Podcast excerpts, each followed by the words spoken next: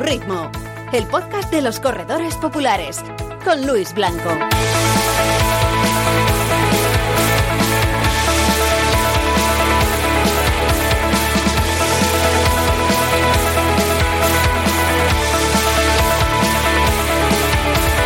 Hola, ¿qué tal? Muy buenas, ¿cómo estáis? Bienvenidos. Estamos en A. Este es el podcast dedicado al mundo del running, de los corredores populares. Estamos con todos vosotros una semana más. Estamos cada vez más cerca de que acabe este año. Muchos eh, están deseando que llegue ya ese 31 de diciembre, que tomemos las uvas y que despidamos este 2020 tan raro, tan malo, tan complicado, tan duro. Yo eh, no quiero eh, echar un jarro de agua fría encima de vuestras esperanzas, pero eh, os voy a decir una cosa, muy poco va a cambiar eh, la situación del 31 de diciembre a las 11.59 59 al 1 de enero a las 000001. Pero bueno, de esperanzas vive el hombre, como hemos dicho en alguna ocasión, y eso sí, el cambio de año siempre nos va mm, a traer al menos pues una nueva visión, ¿no? Un nuevo comienzo. No sé si Chema Martínez Pastor lo ve así. ¿Qué tal, Chema? ¿Cómo estás? Muy buenas. Buenas tardes, Luis. Pues yo te iba a decir algo parecido, pero un poquito distinto. A ver, pues entonces cuéntame, ¿cómo, cómo lo vas a decir? Es tú? verdad, efectivamente. O sea, el cambio de año es, un, es arrancar una página a un, a un calendario simplemente, no cambia nada. Pero, pero sí que es una oportunidad eh, en la que todos los que lo tenemos en nuestra mano podamos hacer algo distinto porque sea mejor, ¿no? no ya no el año, sino la situación. Y si, mira, si, si cambiar una cifra nos sirve para ponernos en otra mentalidad y, y hacer las cosas un poquito, con un poco más de optimismo, pues adelante, ¿no? Y bueno, yo, yo creo que sí que tiene un poco de, de catarsis, ¿no? Ese cambio de año. Así que vamos a pensar en positivo. Yo creo que lo que tenemos que hacer es empezar a pensar en positivo desde ahora mismo, ¿no? Desde, desde Eso ya. es. Eso sería lo, lo suyo, lo, lo ideal. Y de esta manera, pues eh, yo creo que entraremos en el año 2021 con un mejor pie, sin duda. Lo que nos espera de a final de año, pues son eh, algunas carreras. Estamos en un programa dedicado al mundo del running popular, de las carreras populares, y sí, todavía de aquí a final de año, por suerte, vamos a tener algunas carreras presenciales. No son muchas, pero hoy vamos a hablar de mm, alguna de ellas, en concreto mm, de dos que se van a celebrar en Barcelona, eh, la San Silvestre de Masnou y la eh, Curso dels Nasos, que es mm, para que la gente más o menos lo asocie como la San Silvestre de, de Barcelona, en este caso la, la carrera, dicen, de los eh, perros. Ese sería la, la traducción. Pero No, no, de las narices. de- perdón, de, las- de las narices. Es que estoy, estoy, estoy siempre, siempre fíjate, gosus, de los los gosus. Es verdad que siempre, siempre, lo- siempre me equivoco, siempre, es una cosa que ya tradicionalmente en este programa cuando eh, ha aparecido la cosa de los nasos y aparte que tenía en la cabeza, cuando estaba diciendo, tenía en la cabeza la nariz corriendo, porque es uno de los logos que han usado en alguna ocasión, ¿sabes? La naricita corriendo, eh, pero siempre lo confundo con los gosus, con los perros, en catalán. Yo estoy para tres palabras que conozco en catalán las confundo habitualmente. Pues sí, hablaremos con José Luis Blanco, que es el organizador técnico de la Cursa de los Nasus y de la San Silvestre del Masnou, dos de las carreras mm, que además van a tener un importante plantel eh, de corredores, de atletas de élite y que van a pelearse en cuanto al prestigio de eh, atletas de élite y, a- y al prestigio y la reputación desde el punto de vista de, marcas y de calidad de la prueba en sí, desde el punto de vista internacional, con la San Silvestre Vallecana Internacional, de la que hablábamos hace unos días en el anterior podcast y que mm, se va a celebrar en este caso en Madrid, en el barrio de, de Vallecas, en el ensanche de Vallecas, en ese circuito de dos kilómetros y medio, como les gusta llamarlo a ellos, un circuito burbuja para que haya medidas de seguridad. Bueno, ahora hablaremos de cómo va a ser ese curso de los NASUS, básicamente porque va a tener también muchas medidas de seguridad y no va a ser la tradicional que solía despedir el año en Barcelona con miles de corredores por las calles de la capital catalana. Vamos a hablar también de unas carreras, unas pruebas deportivas que se han celebrado hace unas semanas, en este caso en Ibiza con Pep Rivas, organizador de la Mía Urbana de Ibiza desde hace ya más de 30 años, y él también nos va a dar su visión sobre lo que está ocurriendo en el entorno de en este sector de los organizadores de carreras populares. Y vamos a hablar también en este podcast ya número 16 de A tu ritmo de la décima temporada con Víctor Cerón, experto en material, en este caso de algunas prendas que usamos exclusivamente en invierno, si es que las usamos en algún momento del año, algunos, porque mm, eh, quizás para ciertos lugares y para ciertas temperaturas pueden resultar un poco excesivas. Pues no sé, los guantes, los gorros para correr, que también hay material técnico de eso para, para correr. ¿Cuándo los debemos usar? ¿Cómo están hechos? ¿Por qué están ahí? Bueno, pues de todo ello vamos a hablar con Víctor Cerón. Ya sabéis que estamos eh, grabando este podcast eh, a las 7 de la tarde del lunes 14 de diciembre. Nos quedan muy poquitos programas para llegar al final de año. Vamos a estar con vosotros durante toda la eh, Navidad. No os preocupéis, habrá podcast cada semana, mínimo un podcast cada semana, os seguro, durante toda la Navidad y que si nos queréis seguir en directo los lunes eh, habitualmente, por si acaso a partir de la semana que viene ya tenéis eh, días libres, estáis de vacaciones, eh, a las 7 de la tarde en Facebook Live en la página de Facebook de A Tu Ritmo, arroba a tu ritmo corre, eh, perdón, arroba corre a tu ritmo ES. Y también estamos en directo en streaming en eh, la app de Spreaker y en nuestra página web www.correaturritmo.com. Eh, ahora hablaremos de las camisetas, del sorteo que hicimos eh, o que tenemos que hacer mm, relacionado con ese con ese concurso, ¿no? De las camisetas que hacíamos la semana pasada de A Tu Ritmo. Pero yo quiero, Chema, que saludes a nuestros amigos que ya nos acompañaron, suponemos, en la retransmisión de Facebook Live. ¿Qué nos lo comentan ya eh, eh, por ahí? Pues mira, eh, además nos va a servir para dar paso a una, a una cosa que, que, tenemos que contar a los que no la han escuchado todavía. Empiezo por Pedro Prieto, que nos da las buenas tardes, y Víctor Mateo, que también nos dice buenas tardes, Luis y Chema, y nos recuerda, eh, dice enhorabuena Luis y equipo por el último, imagina que corres la San Silvestre Vallecana, superior categoría. Pues nada, eh, Luis, cuenta, cuéntanos en qué consiste Imagina que corres. Sí, porque no lo habíamos contado todavía en este uh -huh. podcast, sí que lo hemos contado en nuestras redes sociales. Para la gente que no nos siga en esas redes sociales, Imagina que corres la San Silvestre Vallecana, lo que hace es seguir eh, el método que ya usamos para contar como si estuvieras viviendo desde dentro una carrera. Lo hicimos con la Maratón de Nueva York y lo hicimos con la Maratón de Madrid.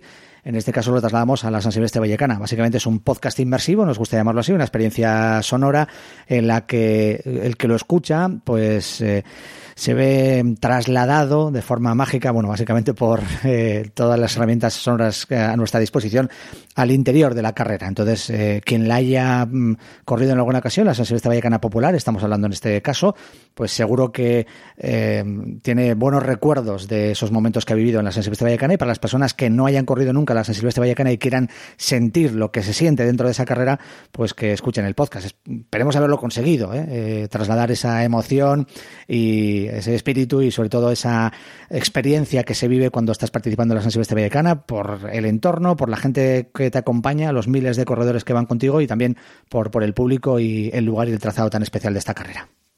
Ah, sí, ah, por cierto, no hemos dicho que, que, que no, no, podemos. Sí. Que, que, está disponible en el canal de A Tu Ritmo. En el canal de A Tu Ritmo, si estáis escuchando este podcast, canal de, eso es, si estáis escuchando del este podcast, podcast, que utilicéis. Uh -huh.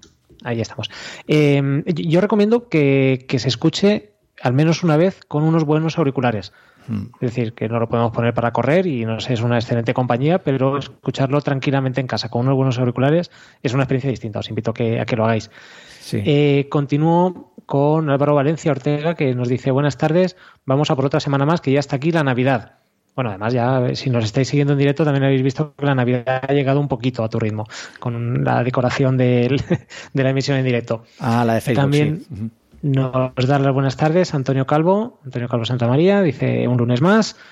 También María Antonia Crespo dice saludos a Chema y Luis, me encantó la historia de la San Silvestre. Me pude imaginar estar ahí compartiendo ese ambiente.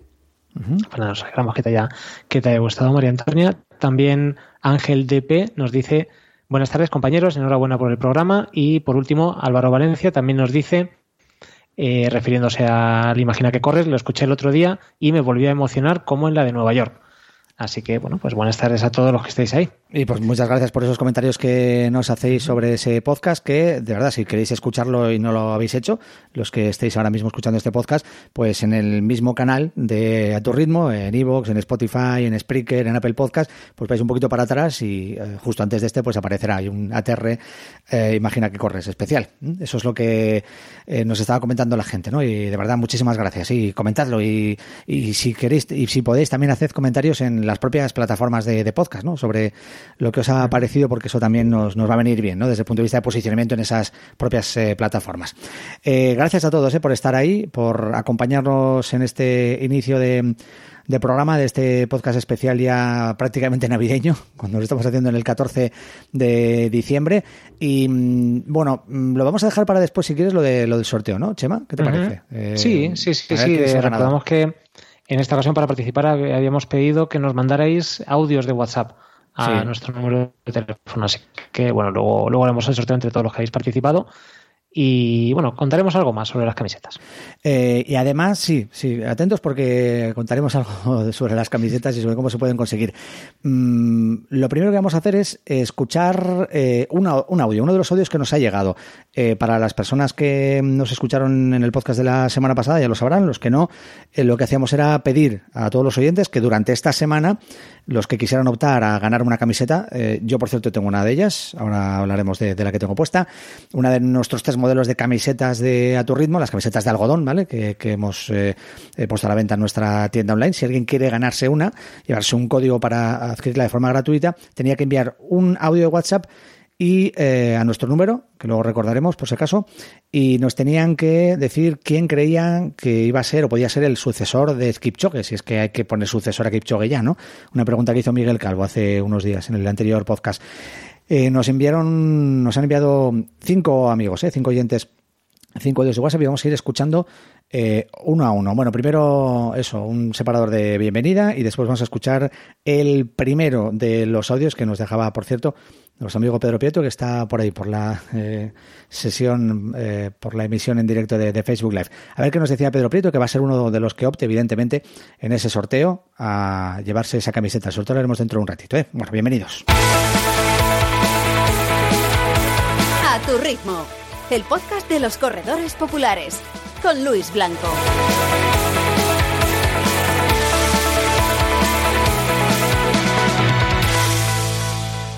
Buenas tardes, noches. Para el sorteo quiero decir que yo creo que los próximos dominadores del maratón van a ser los ugandeses Jacob Primo o Joshua Chestegay, con el permiso de Kiwabot Candy. Pues es lo que nos decía Pedro Prieto, como decíamos. No nos, dije, no nos dice su nombre en el audio, pero sí nos lo decía en el, eh, en el WhatsApp, ¿eh? Nos dejaba un comentario en el WhatsApp, que por cierto, que soy Pedro Prieto. Eh, no así el segundo, ¿eh? Si que vamos a escuchar ya el segundo también, que es anónimo. No nos ha dicho cómo se llama y tampoco tenemos su nombre, eh, no nos lo ha dicho tampoco por escrito, pero bueno, a ver si él se da por el audio. De todas formas, después le hemos metido en el bombo virtual de la aplicación de teléfono que va a servir para hacer el sorteo dentro de un rato.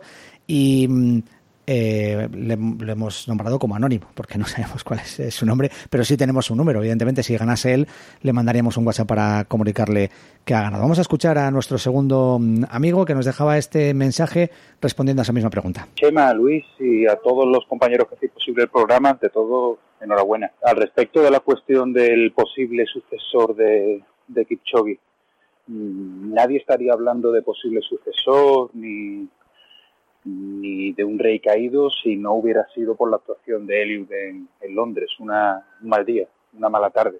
Y yo prefiero pensar que una mala tarde la tiene cualquiera. Estando Kipchoge como está en activo actualmente y con los Juegos Olímpicos a la vuelta de la esquina, yo no me, yo no me quiero aventurar a hablar de ningún posible sucesor estando él en pista, porque lo que él ha hecho y el bagaje que ha demostrado en prácticamente todas las carreras que ha disputado, es extraordinario.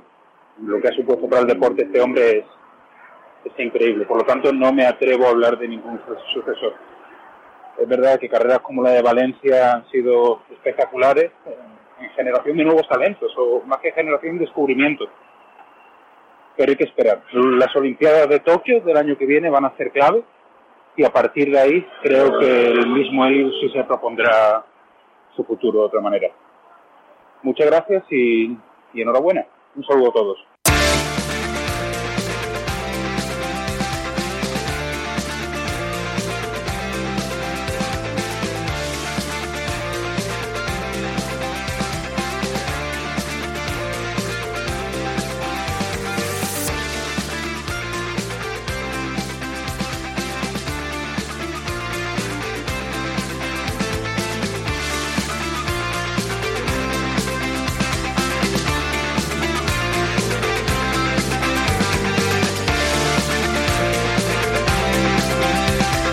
Eh, estamos en A Tu Ritmo, el eh, número 16, el capítulo número 16 ya de la décima temporada. Eh, parece que fue ayer cuando, cuando comenzamos, pero ya estamos en esta décima temporada y adentrándonos prácticamente en el año 2021. Mientras conectamos con nuestro primer invitado, que nos va a hablar de alguna de las carreras que se van a celebrar de aquí a final de año.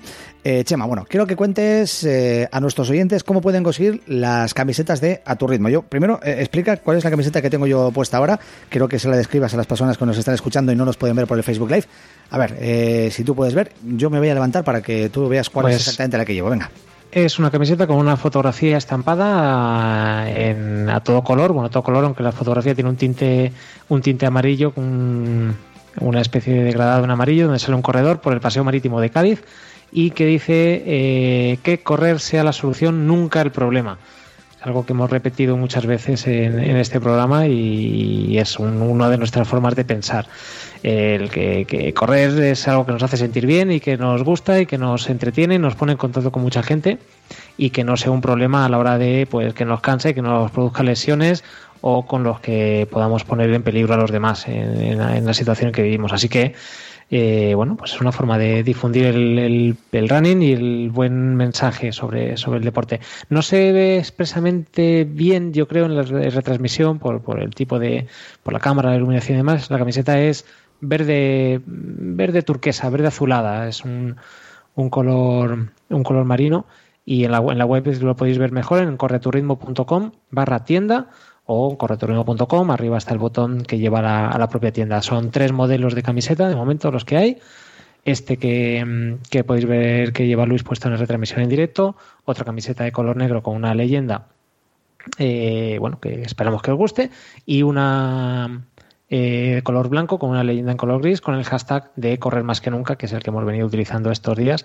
Así que como veis, pues son camisetas de algodón, eso sí, eh, para llevar o bien con ropa de, vestir, vaqueros o lo que sea, o para ponernos después de entrenar. No son, no son camisetas para correr, para ponerlas mientras estamos corriendo, pero, pero como yo digo, son camisetas que dan ganas de, de, correr más rápido para llegar y ponérselas. Así que os, invitamos a verlas. Y eso sí, también eh, recordad que están fabricadas en algodón orgánico 100%. Así que otra, otra razón más para tenerlas.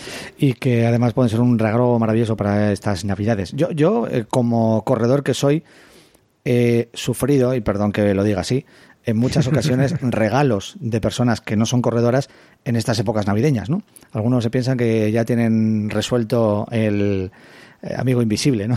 Por estas fechas. Ah, como corre, pues le regalo. Bueno, sí, eh, sí, sobre, todo cuando regalan. Son, regalos un poquito envenenados. Sí, sobre todo cuando regalan zapatillas, ¿no?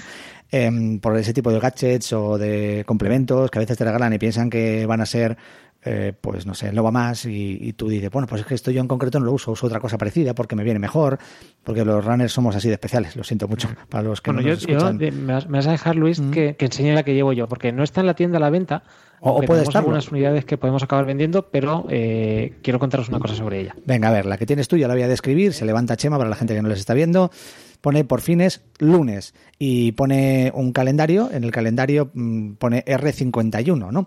Y luego el logotipo de a tu ritmo, de pone corre a tu ritmo y el y el logo en este caso pues el, muñequito el, muñeco corredor eso es. En este caso es también una camiseta de algodón de color rosa que es el color del mm. equipo de Running 51 que como sabéis es el equipo que, que entrena aquí en el ensanche de Vallecas de la mano de, de Pablo Villalobos y de, de un servidor y que entrenamos precisamente los lunes y los miércoles. Por eso lo de por fines lunes que además coincide con el día de programa. O sea que es que todo lo bueno pasa el lunes. Sí sí así sí. que y eh, la enseño por lo siguiente porque es una camiseta especial que hemos hecho para el equipo de corredores, pero si queréis que para vuestra peña, vuestro equipo, vuestro club de corredores o para cualquier evento queréis hacer algo parecido, que nos podéis consultar y, os damos os damos solución con estas camisetas.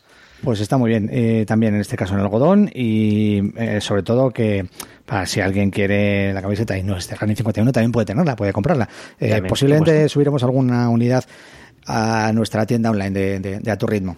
Por, cierto, Luis, que hemos encontrado, creo, al dueño del segundo mensaje.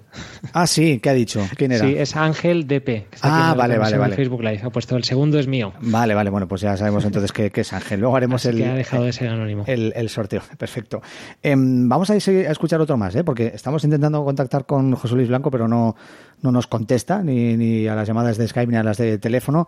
Suponemos que estará en algún aprieto, en algún problema y por eso no, no nos puede atender. Pero vamos a escuchar mientras tanto a Diego, que por cierto nos decía después de mandar su audio su nombre a través de un mensaje escrito en este caso. Mandaba el audio de WhatsApp y en un mensaje escrito nos decía que era Diego, que era de Burgos, pero residente en Madrid, como decían antaño en aquel programa mítico de, televisión. Pues vamos a escuchar lo que nos tenía que decir Diego. Eh, con este audio entra en el sorteo de una camiseta de estas de A Tu las que estamos hablando. Vamos a escucharle. Bueno, lo primero, enhorabuena por el programa, por la labor de difusión, de evangelización que estáis haciendo en estos tiempos difíciles para los corredores. Y yo creo que Cheptegei eh, puede ser el heredero de Kipchoge porque tiene yo creo que la genética, esta nueva que estamos descubriendo ahora, fuera de etíopes y keniatas, de los ugandeses, y yo creo que precisamente eso igual puede ser una gran motivación para él, el ser un pionero en su país, aparte de lo que está viendo, está haciendo, que las barbaridades de pasar del cross a la media maratón con dos semanas y sin preparación específica, yo creo que es un auténtico monstruo. Pues ahí está, Cheptegei para, en este caso, Diego. Luego escucharemos un par de ellos más. Eh, yo, eh, para quizás activar un poquito más los comentarios que la gente está dejando en nuestra retransmisión en Facebook Live, voy a regresar a eso que decía antes de lo de sufrir los regalos, ¿no? Por parte de las personas que no son corredoras y como somos corredores, pues ya eh, piensan en algo, ¿no? En algún tipo de complementos suelen ser habitualmente o alguna prenda para regalarnos, ¿no? Em, a ver, ¿qué es lo que os han regalado a vosotros, los que estáis por ahí escuchando y además estáis en directo y nos podéis dejar un comentario en la red de de Facebook Live que no os ha servido de nada, ¿vale? No digáis nombres ni quién os lo regaló, pero, pero algo así, ¿no? Pues yo qué sé, un cinturón para llevar no sé qué, para llevar el móvil, una un bidón de, de agua, de, para, bueno, no sé, algo que realmente luego vosotros no habéis usado o no usáis habitualmente y por eso la persona quizás sí os conoce como corredores, pero no conoce cuáles son vuestras particularidades y lo que os gusta y lo que nos gusta. A ver si nos dejáis algún, algún comentario de algo curioso que os haya pasado en este sentido. ¿Puedo, empezar yo? Venga, sí, a ver. Puedo empezar yo. No, además es que eh, es un regalo que me hizo mucha gracia porque era un regalo bueno, además. Me regalaron una camiseta para correr de una marca eh, conocida de deporte eh, que no me he puesto nunca. Pero, eh, porque, claro, es que los corredores tenemos tanta ropa, tantas camisetas de carreras claro, claro. que no, no, he tenido oportunidad, no he sido capaz nunca, pues sí me ha apetecido ponerme otra. Digo, ¿qué hago? ¿Me pongo esta que no tiene ninguna leyenda o esta del maratón de, eh, de yo qué sé, de Vitoria? Joder, pues me pongo la del maratón de Vitoria o me pongo la de la media maratón de Madrid. Eh, me pongo siempre la de las carreras y esta es la que menos me apetece ponerme. Y mira que es un regalo y sé que cuesta dinero, pero bueno. soy, incapaz, no, no, no, no, De hecho, yo creo que ya no está ni en mi cajón.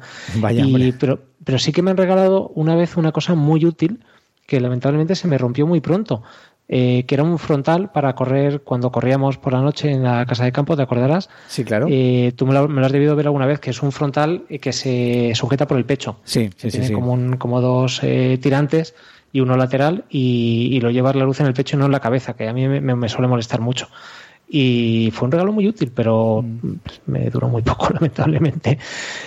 Pero ¿Tú has tenido muchas veces? Yo he tenido algún regalo, sí, cinturones para meter el, yo qué sé, las llaves o para meter el móvil, sobre todo. Ya sabes que yo siempre corro con el móvil y me gusta llevarlo encima por si acaso ocurre algo. Y sobre todo cuando voy solo escuchando música. Y mm, lo llevo en un cinturón de estos elásticos de una marca que, bueno, no voy a decir, pero es una marca que es la que más me gusta.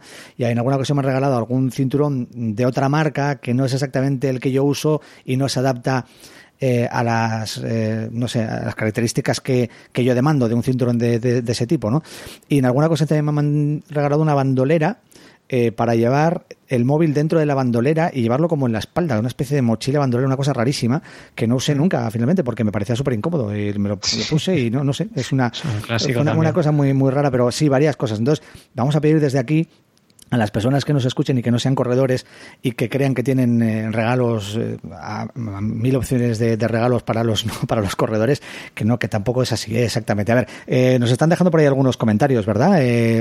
referidos a esto, Chema, no sé si puedes leerlos. Sí, por supuesto.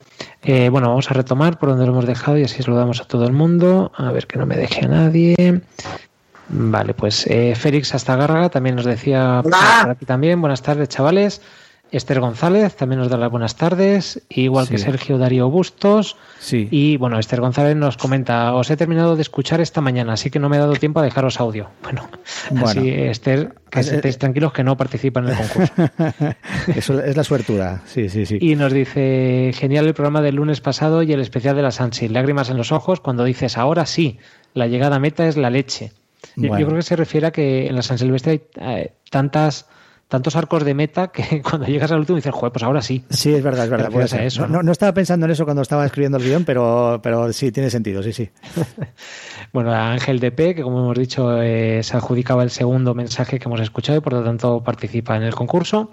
También nos da las buenas tardes Iñaki Noblejas, que nos dice que correrá la San Silvestre Virtual Solidaria de Torrejón. Muy bien. A ver si llego fuerte. Bueno, pues esperamos que sí, Iñaki.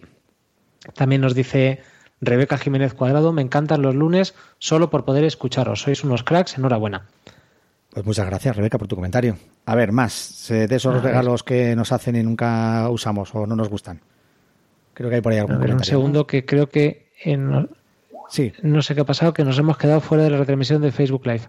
Seguimos en directo en streaming, pero nos ha echado Facebook por algún motivo. Bueno, eh, lo, lo, seguimos. Bueno, tú Voy a intentar recuperarlo y, y, con ello los, los comentarios, perdonadme, pero no sé qué ha hecho el ordenador que nos ha echado. Eh, bueno, pues voy a, leer, voy a leer yo los comentarios, que yo sí que tengo por aquí algunos que nos dejaron antes de que se fuera la retransmisión de, Facebook Live. Eh, decía Iñaki Noblejas, regalo para runners, eh, un Casio con calculadora mi abuela quería que sumara kilómetros. O sea, básicamente eh, le regaló su, su, abuela ese Casio con calculadora porque decía, sí, eh, tiene cronómetro y además sumas los kilómetros. Eh, bueno, tampoco iba mal encaminado el regalo y su abuela tenía bastante razón. nos decía por cierto, Jorge Ramos, no sé si le ha saludado ya, que nos ha saludado y dicho buenas tardes, chicos. por aquí, desde Trail Running, desde la cuenta de Facebook de Trail Running España, no sé exactamente quién está escribiendo ahora, de los de los amigos, si es eh, bueno, quién, de los responsables eh, es exactamente. Dice, hola chicos, como siempre, un abrazo fuerte de parte de toda la comunidad de Trail Running España. Bueno, Esther dice, eh, brazalete para el móvil cuando se llevaba en el brazo. Dice cosas que le, han regalado. Es cierto que yo en el inicio, cuando empecé a correr, hace ya muchos años, yo el móvil lo llevaba en el brazo, ¿no? con un brazalete, pero un entrenador me dijo que no era muy bueno porque a la hora de bracear, pues te podía molestar, ¿no? Y no podías hacer el braceo eh, de forma muy adecuada. Entonces decidí llevarlo en el, cinturón.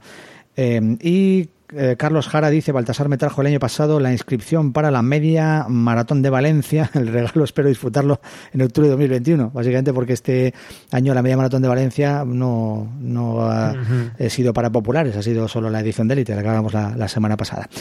Bueno, Chema, no sé si hemos recuperado la retransmisión de, Facebook Live eh, o no. Eh, estamos en ello, no, todavía no. Bueno, pues déjame que salude de todas formas ya a nuestro invitado, eh, que ahora ya sí se ha conectado. Es José Luis Blanco. ¿Qué tal, José Luis? ¿Cómo estás? Muy buenas. No se te escucha, José Luis. Creo que tienes muteado el micrófono.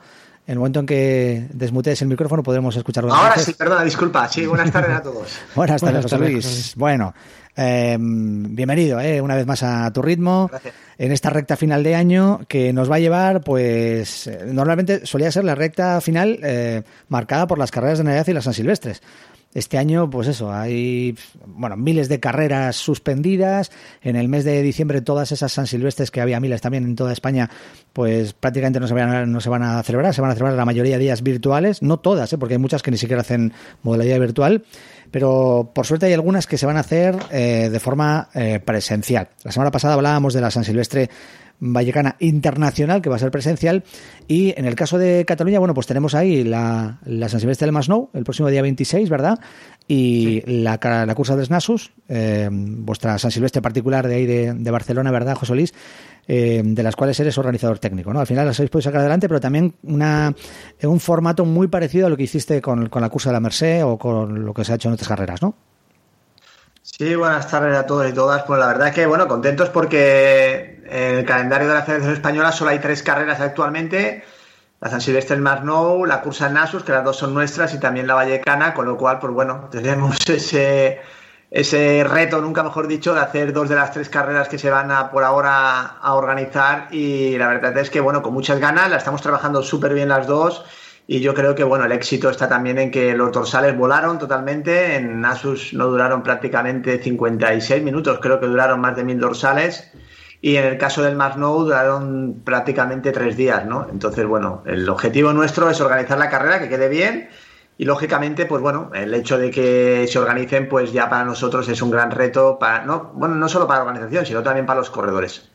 Eh, ¿Vuestras carreras van a tener eh, participación popular? Eh, lo digo por lo siguiente, en el caso de la San Silvestre Vallecana Internacional, que es la que se va a celebrar de forma presencial, tenían un cupo muy limitado de dorsales, aparte de los de la élite, ¿no? que están reservados y que se entregan directamente, no tienen que inscribirse, sino que se les entregan ellos directamente, y para limitar el número de participantes a 500 en total, las, esos otros dorsales que tenían libres los otorgaron por marca, ¿no? Las personas que tuvieran menos de 34 minutos. En vuestro caso, ¿habéis abierto los populares y cómo se han adjudicado esos dorsales a los populares? Nosotros, bueno, tanto con el Ayuntamiento del Masnou y como el Ayuntamiento de Barcelona y sobre todo por, por mí, pues bueno, yo he dicho que para nosotros era muy importante que participaran los atletas populares hemos conseguido que lo aceptaran y realmente van a correr corredores desde 27 minutos en 10 kilómetros hasta una hora y 15 minutos, ¿no? O sea que yo creo que tiene que ser una fiesta para todos. Lógicamente, la acción en la cual nosotros y el lugar donde vamos a hacer la carrera lo permite y es respetable lo que hagan los otros, pero en nuestro caso siempre queremos que la élite y los populares, una carrera popular sin atletas populares, pues no es lo mismo, por lo tanto hemos englobado ese conjunto. Eh, ¿Cómo se va a distribuir ese número de, dorsales? Por ejemplo, empezar por la del Masnou y luego cuéntanos también la de la cursa de Nasus. En el, caso del Masnou, bueno, los dorsales, pues como he comentado, volaron, es la San Silvestre más antigua de Cataluña, tiene 41 ediciones, eh, llevamos 10 años organizándola y bueno, hemos cambiado la ubicación de la salida. La salida antes se hacía en el puerto del Mar Nou, en un sitio muy cerrado, una carrera muy espectacular, la verdad. El año pasado tuvo mucho nivel en 5 kilómetros en chicos y, este año pues hemos decidido pues por, la situación sanitaria que sea un lugar más espaciado eh, donde los corredores pues bueno tengamos estén prácticamente nosotros allí solos, ¿no? No tengamos la, afluencia de gente que vaya paseando y bueno, nos hemos trasladado a otro sitio. Las salidas serán tres carreras de 300 corredores cada una, saldrán cada hora, por lo tanto el último clasificado hemos calculado que aproximadamente tardará 42, 45 minutos, que realmente cuando llegue a meta eh, ya se estarán colocando prácticamente los otros 300, ¿no? Entonces, bueno, los vamos, hemos hecho un flujo de, y de canales de tal forma que cuando llegas a meta pues sinceramente casi estamos invitando a que se vayan, mm. lógicamente habiendo disfrutado con su bolsa al corredor. Eh, adelanto que le vamos a dar una sorpresa en el caso del Magno, le vamos a regalar una medalla a todos. Cuando no estaba anunciada ni nada, pues bueno, ah, consideramos que el momento lo permite gracias a la Diputación de Barcelona.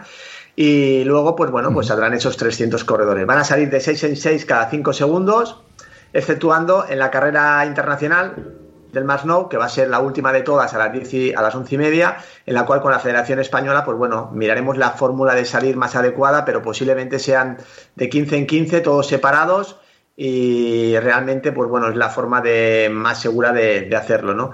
Y en el caso de Nasus, pues bueno, eh, se ha dado el caso de que, lógicamente, al no haber carreras prácticamente en todo el mundo, eh, en mi caso, como, bueno, tengo que contratar atletas y ha sido desbordante, bueno, sigue siendo desbordante, eh, tenemos atletas de más de 20 países, atletas medallistas olímpicos, eh, europeos que quieren participar y esto pues bueno nos ha motivado a que tengamos que, hacer una carrera internacional de 5 kilómetros en la cual tenemos eh, anunciado atletas internacionales muy buenos para batir el récord de Europa y del mundo y después haremos una carrera también internacional de 10 kilómetros.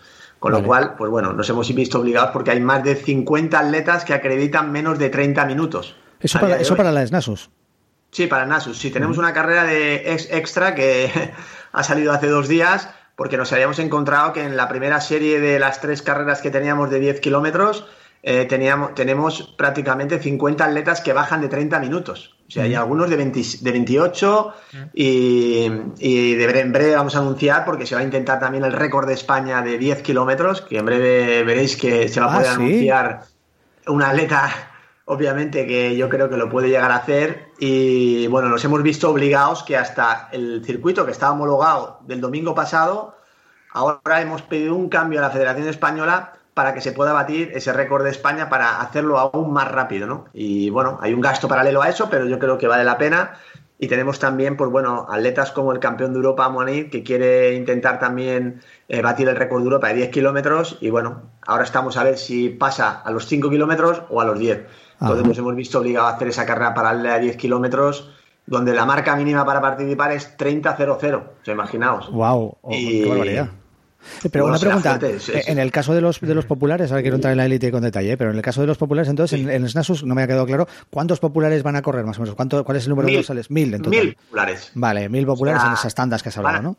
Van a correr 330, eh, se va a dividir, va a ser la cursa de Nasus dividida, igual que la Merced dividimos sí. 3.000 corredores en cuatro carreras cada día. Sí. En, caso, en la cursa de Nasus la vamos a dividir en tres carreras. Una vez acabado los 5 kilómetros internacionales y los 10 kilómetros internacionales, cada 40 minutos lanzamos una carrera de populares. Pero bueno, en la primera carrera popular es posible que se gane con 30 minutos porque los corredores que no pasan el filtro de 30 minutos y poco, pues van a tener que correr claro. esa carrera. Y los vamos a lanzar de 6 en 6, esos 999 populares o 1000 casi que tenemos, con lo cual, pues bueno, yo creo que es importante, ¿no? Hay mucha gente muy feliz porque va a poder correr, eh, pues aún teniendo una hora y 15 minutos, imaginaos. Bueno, entonces eh, va a ser una gran fiesta, primero para los populares, porque va a haber populares unos cuantos cientos, no miles como en otras ocasiones, pero, pero algo es algo, ¿no? Y va a darse esa imagen también de, de seguridad a la que hace referencia cuando hablabas también de esa carrera de la cursa de la Merced, vais a mantener esos protocolos de, seguridad eh, anti-COVID y eso ya lo hemos visto, ¿no? Ya hemos visto las fotografías, hemos visto que no ha habido ningún problema en vuestras carreras, en otras muchas carreras que han eh, hecho también o han organizado también esos eventos de manera segura. Eh, y entiendo que eh, el circuito, todo eso, estás, estás estableciendo un circuito que además no va a perjudicar eh, mucho tampoco la, el tránsito de la ciudad y todo eso en, es, en esas fechas, ¿no? Y, el hecho de que quizás si se hicieran eh, estas carreras, no solo las vuestras, sino otras, por los lugares habituales, que es lo que muchas veces nos está preguntando gente, ¿por qué no haces esta carrera donde se hacía siempre? Bueno, entendemos que quizás los ayuntamientos, las instituciones, quizás prefieren también que se haga en esos lugares que eh, permiten una especie de mayor burbuja de seguridad, ¿no? Que es un poco lo que va a hacer la San Silvestre Vallecana, ¿no?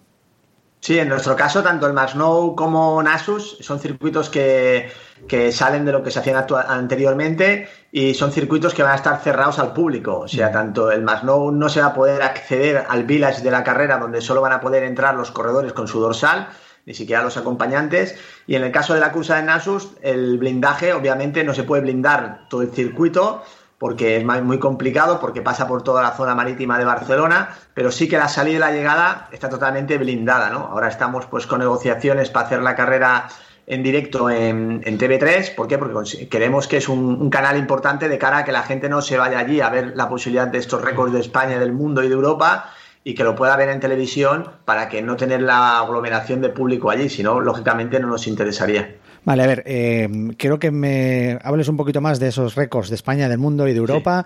Sí. Si alguno en caso no puedes decir nombre, no pasa nada. Pero el del mundo, que ese sí hemos conocido, ¿no? Nombre, en este caso sería femenino de 5 kilómetros. Ese es el que. Sí, tenemos que a Helen Oviri, tenemos a Helen Oviri que va a correr los 10 kilómetros. El récord del mundo es 29.48. Mm. Entonces va a correr con los hombres, porque lógicamente la carrera es mixta y esos 50 hombres que van a menos de 30 le van a poder llevar. Estamos planificando todo. Es la campeona del mundo de cross actual mm. y de 5.000 2017 y 2019, un atleta que puede batir ese récord del mundo de 10 kilómetros. En el caso de el atleta español, que lo anunciaremos estas semanas y todo va bien, pues bueno, el objetivo es batir el récord de España, es una marca importante porque ya estamos hablando de que tiene que bajar de 28 minutos, pero aún así creo que está muy capacitado.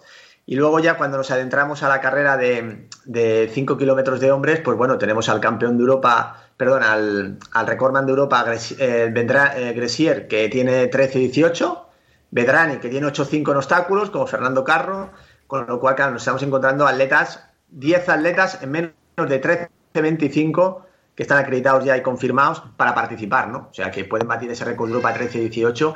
Y luego tenemos otra sorpresa que tampoco la podemos anunciar todavía, bueno. pero que es una atleta que, bueno, que si todo va bien, pues se anunciará en breve y también las opciones de que bata el récord del mundo de 5 kilómetros en chicas es muy grande porque está en una gran forma y espero que bueno que en breve podáis ver su participación y poder intentar batir ese récord. Eh, cuando te refieres al récord de España de 10 kilómetros, entiendo que has dicho que queréis que se homologue, además estáis hablando con la Federación Española de Atletismo para una rehomologación, has dicho, eh, primero que, o sea, es decir, sería récord, no sería mejor marca como se consiguió en Alcobendas, porque en Alcobendas por el desnivel eh, que tenía favorable la, la, carrera, la marca de Fernando Carro, que fue dos segundos por debajo de la marca de Tony Badía, 27.46 hizo Fernando Fernando Carro, eh, sí es mejor marca española de 10 kilómetros, pero no es el récord de España de 10 kilómetros. Vosotros, si se consigue, sí que sería récord, ¿no? De manera oficial. Sí, Mm. En efecto, en los 10 kilómetros el circuito, pues bueno, eh, es un circuito que, es muy rápido también, entonces sería récord porque reúne los requisitos y en el caso de los 5 kilómetros también sería récord y tiene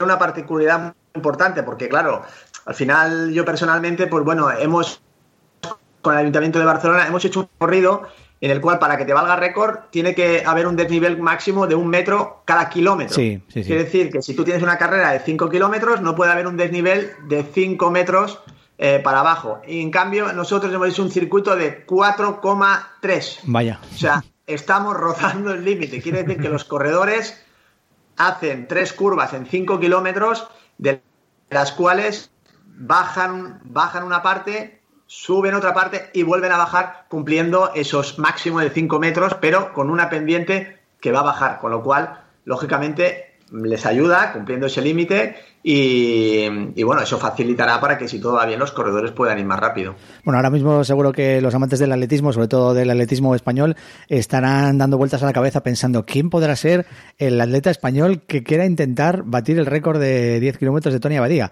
de 27-48. Eh, hombre, hay, pues, pocos, hay, pocos, por, eso digo que es que hay pocas opciones. Puede ser el propio, podría ser el propio Tony Abadía que cuando que hace una semana hace una semana en Valencia eh, abandonó eh, su primera maratón en el estreno en, maratón y bueno quizás oye el entrenamiento de maratón eh, puede haber venido bien para después afinar un poquito y estar ahí intentándolo el día 31 de diciembre, ¿no? Podría ser Tony Abadía.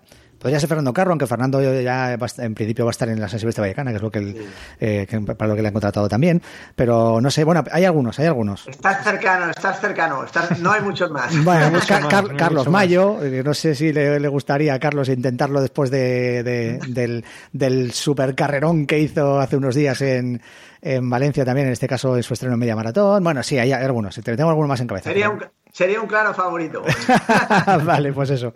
Bueno, pues nada, oye, que mm, eh, José Luis. Bueno, eh, este año la carrera es una carrera que, bueno, que está patrocinada por Adidas. Eh, y eso, pues bueno, también ayuda a que atletas Adidas, pues bueno, puedan participar y, y para nosotros encantados, ¿no? Y lógicamente, pues bueno, nosotros ahora estamos ya en la contratación justo estos días, nos pilláis para cerrarla ilusionados de que bueno que los corredores tengan también ganas de, venir lógicamente porque son son pocas carreras y nosotros a todos le estamos diciendo lo mismo no que les ofrecemos la posibilidad de un gran circuito y que puedan disfrutar de un fin de año en Barcelona que es importante también. Bueno va a ser además pues en este caso eh, no, no, me gusta llamarlo competición entre carreras, ¿no? Porque al final cada uno tiene lo, suyo y es genial que, estén las dos el mismo día, pero San Silvestre Vallecana, Cursales Nasus, dos grandes carreras que van a tener en este caso, pues, dos grandes eventos internacionales eh, eh, y una patrocinada por Adidas y otra por Nike, ¿no? siempre dos, dos, marcas rivales, ¿no? desde, desde, desde hace muchísimos, desde hace décadas, ¿no? Em, y eso, bueno, pues eso hay que, unos con atletas Nike, ¿no? y otros con atletas Adidas, entiendo, ¿no? Que, que, que de eso se trata también, ¿no? Que vean cada las cosas con, las marcas. Sí, nosotros, por ejemplo, que la carrera en este caso la patrocina esta marca de Adidas, nosotros eh, hay, la carrera está abierta para los corredores. Sí, claro, Al nos hemos ido a los mejores del mundo independientemente de la marca y lógicamente, pues bueno, el atleta español pues que viste la marca que va a participar en Barcelona, pues lógicamente, pues bueno, eh, encantados, ¿no? Que, que estén allí, pero hemos intentado, pues bueno, que sea una tarde-noche de récords hay que tener en cuenta que la carrera internacional de 5 kilómetros, la mínima es 14.00 y 3.40. O sea, estamos hablando de, casi mínimas para participar en campeonatos de Europa. Y aún así, el listado de atletas que tenemos es prácticamente de 40 atletas. O sea, de muchos países. Y yo creo que, eh, que, bueno, que se ha abierto esa posibilidad, gracias al Ayuntamiento de Barcelona y a los patrocinadores, a que los atletas de élite puedan batir récords y nosotros pues intentar facilitárselo. Em, José Luis, eh, de verdad muchísimas gracias por atendernos y sobre todo por estar ahí una vez más y por sacar adelante estas eh, carreras populares, estos eventos, hacerlo de forma segura y demostrar a eh, la ciudadanía en general, no solo de España sino del mundo entero, que el deporte puede seguir adelante, que no podemos hacer carreras de 40.000, de 20.000 personas, que las podemos hacer en estos formatos, que las instituciones si se implican permiten que estas cosas salgan adelante, que es muy importante que las instituciones estén, estén detrás siempre apoyando y que al final el deporte no solo puede generar normalidad, sino que además el deporte va a contribuir que la gente eh, pues se lance a la calle a realizar actividad física de forma segura, por supuesto, y de esta manera, estando más sanos, pues podamos eh, estar más preparados para combatir las, las enfermedades, ¿no? Como esta COVID-19. Si yo me permito, vamos, bueno, me permito de decir que estoy convencido de que los corredores que van a correr nuestras carreras van a estar más seguros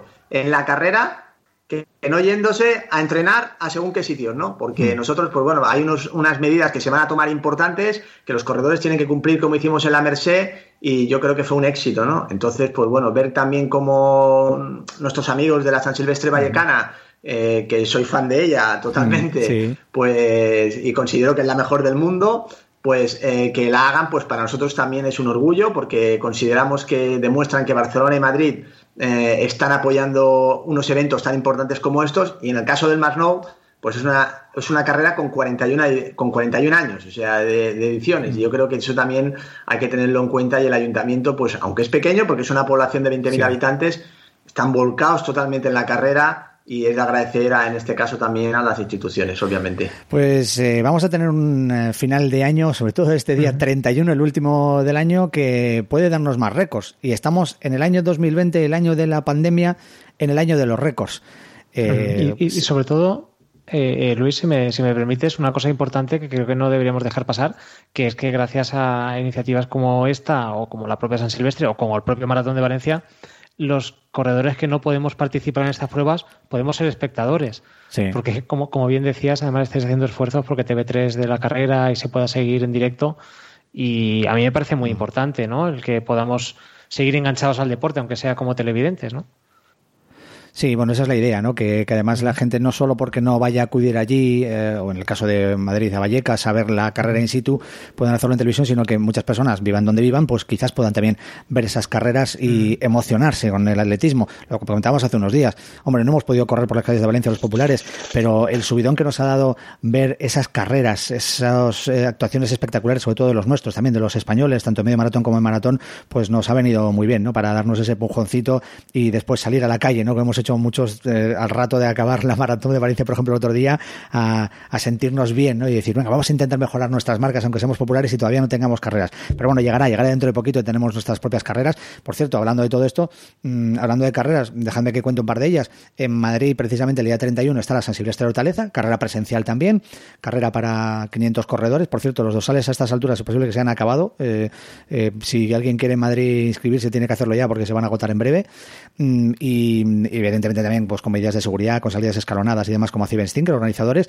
Y el día 24 en Madrid también, en este caso en la Comunidad de Madrid, en el circuito del Jarama, tenemos la San Silvestre, bueno, no se, ya no se llama así, era en su momento la San Silvestre del Jarama, ahora se llama la carrera María de Villota, ¿no? En, eh, también organizada por, por el Raza y por Emilio de Villota, y que, y que va a tener en este caso cuatro tandas, cuatro salidas eh, de corredores, 300 eh, corredores por, por tanda, habrá en total, pues eso, 1.200 corredores, pues una carrera más, ¿no? Que, que, que con, con maletía y con, con ganas, con esfuerzo, con mucho esfuerzo e invirtiendo mucho dinero, pues quiere sacar adelante todo todos estos, eh, este, estos proyectos deportivos para que el deporte no, no se pare. Oye, José Luis, muchísimas gracias eh, por estar entre todos estos organizadores valientes. ¿eh? Gracias y también, bueno, desea suerte también para la carrera que has comentado de María, porque, bueno, era, era amiga y la conocí hace muchos años cuando entrenaba en Madrid. Y la verdad es que, bueno, tengo un gran recuerdo de ella y bueno, que tenga, que tenga su propia carrera después de, todo, pues bueno, es, es, un orgullo. Ojalá pueda participar alguna vez para darle ese homenaje también que, lógicamente de una gran deportista que fue y que bueno que todo la tengamos ahí presente todavía. O sea que desearle suerte. Pues sí siempre el legado de Mario Villota ahí presente y su padre no Emilio un gran tipo. Además también pues eh, enarbolando esa bandera del legado de Mario de Villota eh, con una carrera muy solidaria también ¿eh? esa es la que, os recomendamos. Y luego otras muchas ¿eh? porque algunas otras se van a hacer no tan grandes o tan importantes como estas que hemos citado pero sí que se van a hacer en muchos lugares de España de forma presencial no en todos los que quisiéramos evidentemente. Oye, José Luis, un abrazo, hasta la próxima.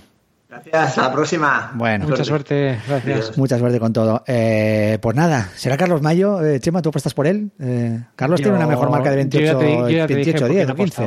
El, el, domingo. Tony Abadía. Cuando hemos dicho Tony dicho que no nos hemos muy no que no nos iríamos, que no nos vamos muy lejos, pues sería su amiguete Carlos, ¿no? Ahí su, sí, bueno, a ver, eh, también, también lo que comentábamos el domingo, cualquiera de los que cruzó la meta en el maratón de Valencia puede ser un candidato a mm. intentarlo. Bueno, de los que lo cruzó en primeras posiciones, evidentemente. Mm porque un mes después de un maratón es cuando siempre se dice, ¿no? Que estás en tu pico para hacer un buen 10K, así que... Siempre y cuando te prepares ahí de forma muy específica. ¿Te imaginas que se, va Yago para allá? No, no, Yago se tiene que quedar aquí por, por lo que es... Yago, por, la, marca y todo eso, ¿no? Y por la marca y todo eso. No, no, lo digo porque estábamos hablando con él la semana bueno, pasada. por ejemplo, eh, mira, Pedro Prieto en la retransmisión de Facebook Live eh, nos dice que si puede ser Usmaiz. Eh, ¿Perdón? Osmaiz. Osmaiz, eh, eh, pues, eh, pues no lo sé. No, Entró en segunda posición, si no me equivoco, ¿no? Eh, Osmaiz, no, no, eh, no, no, en este caso este, en Valencia el segundo español fue Hamid Bendaud. No, Eso, fue Hamid Bendaud el que entró segundo después de Landasen, el segundo español. pero bueno, sí, que, que, que, que va a estar muy bien y que está bien que todas estas carreras además tengan esta posibilidad de hacer unas pruebas internacionales, que estén los ayuntamientos apoyando y que nosotros pues estemos, estemos viéndolo y que se eh, batan más récords, a pesar de lo de las zapatillas. Eh, os aviso que en uno de los próximos podcasts, eh, durante la Navidad, vamos a hablar de todo esto, de los nuevos métodos de entrenamiento, porque fíjate, vamos a escuchar a un amigo que se llama Javier, que nos mandaba un audio respondiendo a la pregunta que hacíamos la semana pasada de quién puede ser el sucesor de Kipchoge, si es que hay que buscarle algún sucesor ahora mismo, o de los maratonianos que ahora lo están petando, entre comillas. Eh, y él nos plantea precisamente algo que encaja con una idea que teníamos para hacer en próximos programas. Vamos a escuchar el audio de, Javier, vamos.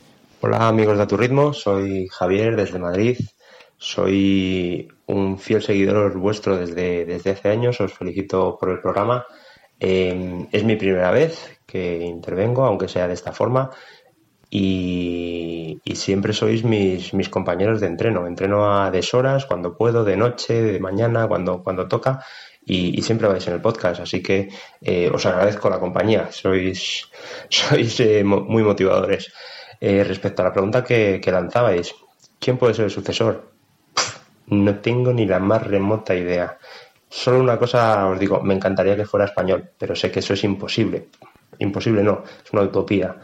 Em, lo que sí me encantaría escuchar en, el futuro, cuando podáis, os organicéis, es un programa especial sobre, sobre metodologías de entrenamiento. Me ha llamado mucho la atención este en este último programa lo que se comentaba acerca de ello, ¿no? que este año nuestros eh, profesionales, nuestros pros, eh, han cambiado la metodología y en vez de hacer competiciones todas las semanas, han dedicado muchos meses obligatoriamente, eh, por lógica, por la situación que hemos pasado, a hacer entrenos de calidad. Eso va a hacer que los entrenadores nacionales, que la gente que se dedica a preparar a nuestros profesionales, cambien su metodología, les centren en varios objetivos, en unos objetivos. Fijaros que este año Valencia mm, nos hemos plantado con, cuatro atletas por debajo de, de récord del mundo.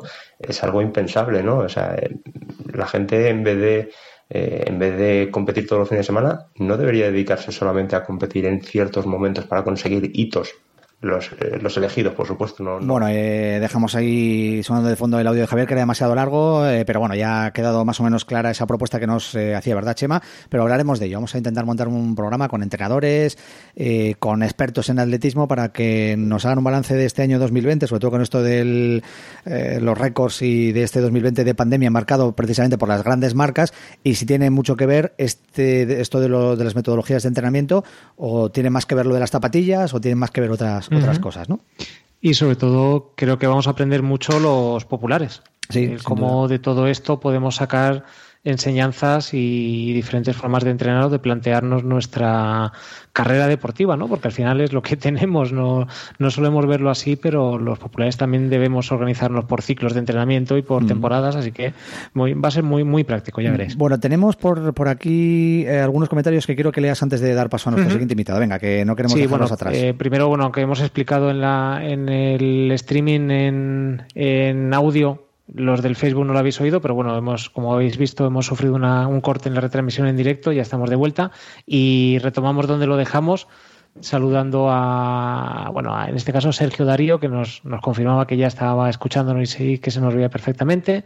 Nos da las buenas tardes Raúl Estrecha Sanz. También Nacho Batres dice, buenas Chema y Luis, a por un programa más, que sigan esas carreras siempre con los protocolos adecuados, correr más que nunca. Luis, tenemos por aquí a Luis Alonso Marcos, que nos dice, buenas tardes, volvemos a escuchar programa. Esperemos que pronto todo vuelva a la antigua normalidad. Un fuerte abrazo. Y añade, por cierto, programa interesante y muy interesante será escuchar lo de la ropa para correr en invierno. Eh, se adelanta la, la, última sección que vamos a tener con Víctor Cerón. También Vicente Zárate nos dice, es que lo creamos o no, hay muchísimos populares que están corriendo a tres y poco el minuto. Pues sí, efectivamente, nos dice que, que van a volar en estas carreras. Eh, Nacho Batres se lamenta de que dice una pena que la Vallecana no haya hecho una mini carrera popular, aunque sea con 500 corredores, por ejemplo, con los que hayan corrido las últimas N ediciones. Al final, la esencia de la Vallecana es el ser popular. Bueno, pues eh, sí, puede tener razón. De todas formas, eh, bueno, eh, eh, mm, realmente eh, no se inicia como una popular la, carrera de la Vallecana, se inicia como una internacional que luego se convierte también en, tiene también su modalidad popular. Correcto, bueno, de algún modo la, carrera virtual intentaremos cada uno en nuestro en nuestro espacio recrear ese espíritu de la, de la popular, aunque bueno, evidentemente no es lo mismo. Pero, pero bueno, que de todas formas sí que tiene razón que nos gustaría tener una carrera así, pero bueno, las circunstancias son las que y son. Más, y más ahora que se corre en mi barrio, se va a correr a un kilómetro de mi casa. Lástima. Eh, María Matilla nos pregunta, o te pregunta a ti, dice Luis, ¿vas a, ¿vas a, estar de speaker este año también en la carrera de María de Villota? Pues eh, te puedo decir que he confirmado hoy que no, pero sinceramente no, no, no, estaba seguro si este año iban a contar conmigo o no para ello, pero yo creo que incluso aunque conten conmigo yo les he dejado caer que este año me apetece más correrla que, que, narrarla o que locutarla. Y, este año sí, eh, no sé finalmente si habrá speaker o no, quién estará de speaker, pero, pero yo he preferido, he escogido poder correr, porque no, es, no he corrido ni una sola carrera en todo el año, había muy poquitas carreras. Eh, ha habido gente que ha podido correr algunas carreras, desgraciadamente, eh, las que se han hecho en Madrid Capital, todas he sido yo el speaker, entonces no he podido participar en ellas. y desde que corrí mm, parte, no toda la maratón de Sevilla, como, como ya sabes, acompañando a Abel, a y a Fermín Cacho y demás, no he participado en una carrera. Yo creo que ha sido la única carrera que he participado este año y me gustaría cerrar 2020 al menos participando con una, en una carrera y voy a, voy a participar en, la, en este caso en la María de Villota del Jarama. Pues muy bien, seguro, seguro que, que, es, es, una buena elección por tu parte y seguro que tomen la solución que tomen va a ser, va a ser muy buena. Eh, nos dice, eh, retomando la adivinanza acerca de quién va a batir o intentar batir el récord de España de 10K, nos dice César Deleito Celdas, Carlos Mayo, atleta Adidas, tiene toda la pinta. Sí, efectivamente, estamos pensando en ello. Y Carlos tiene 28-15, acabo de confirmarlo. Sabía que tenía 28-10, 28-2, por ahí, 28-15.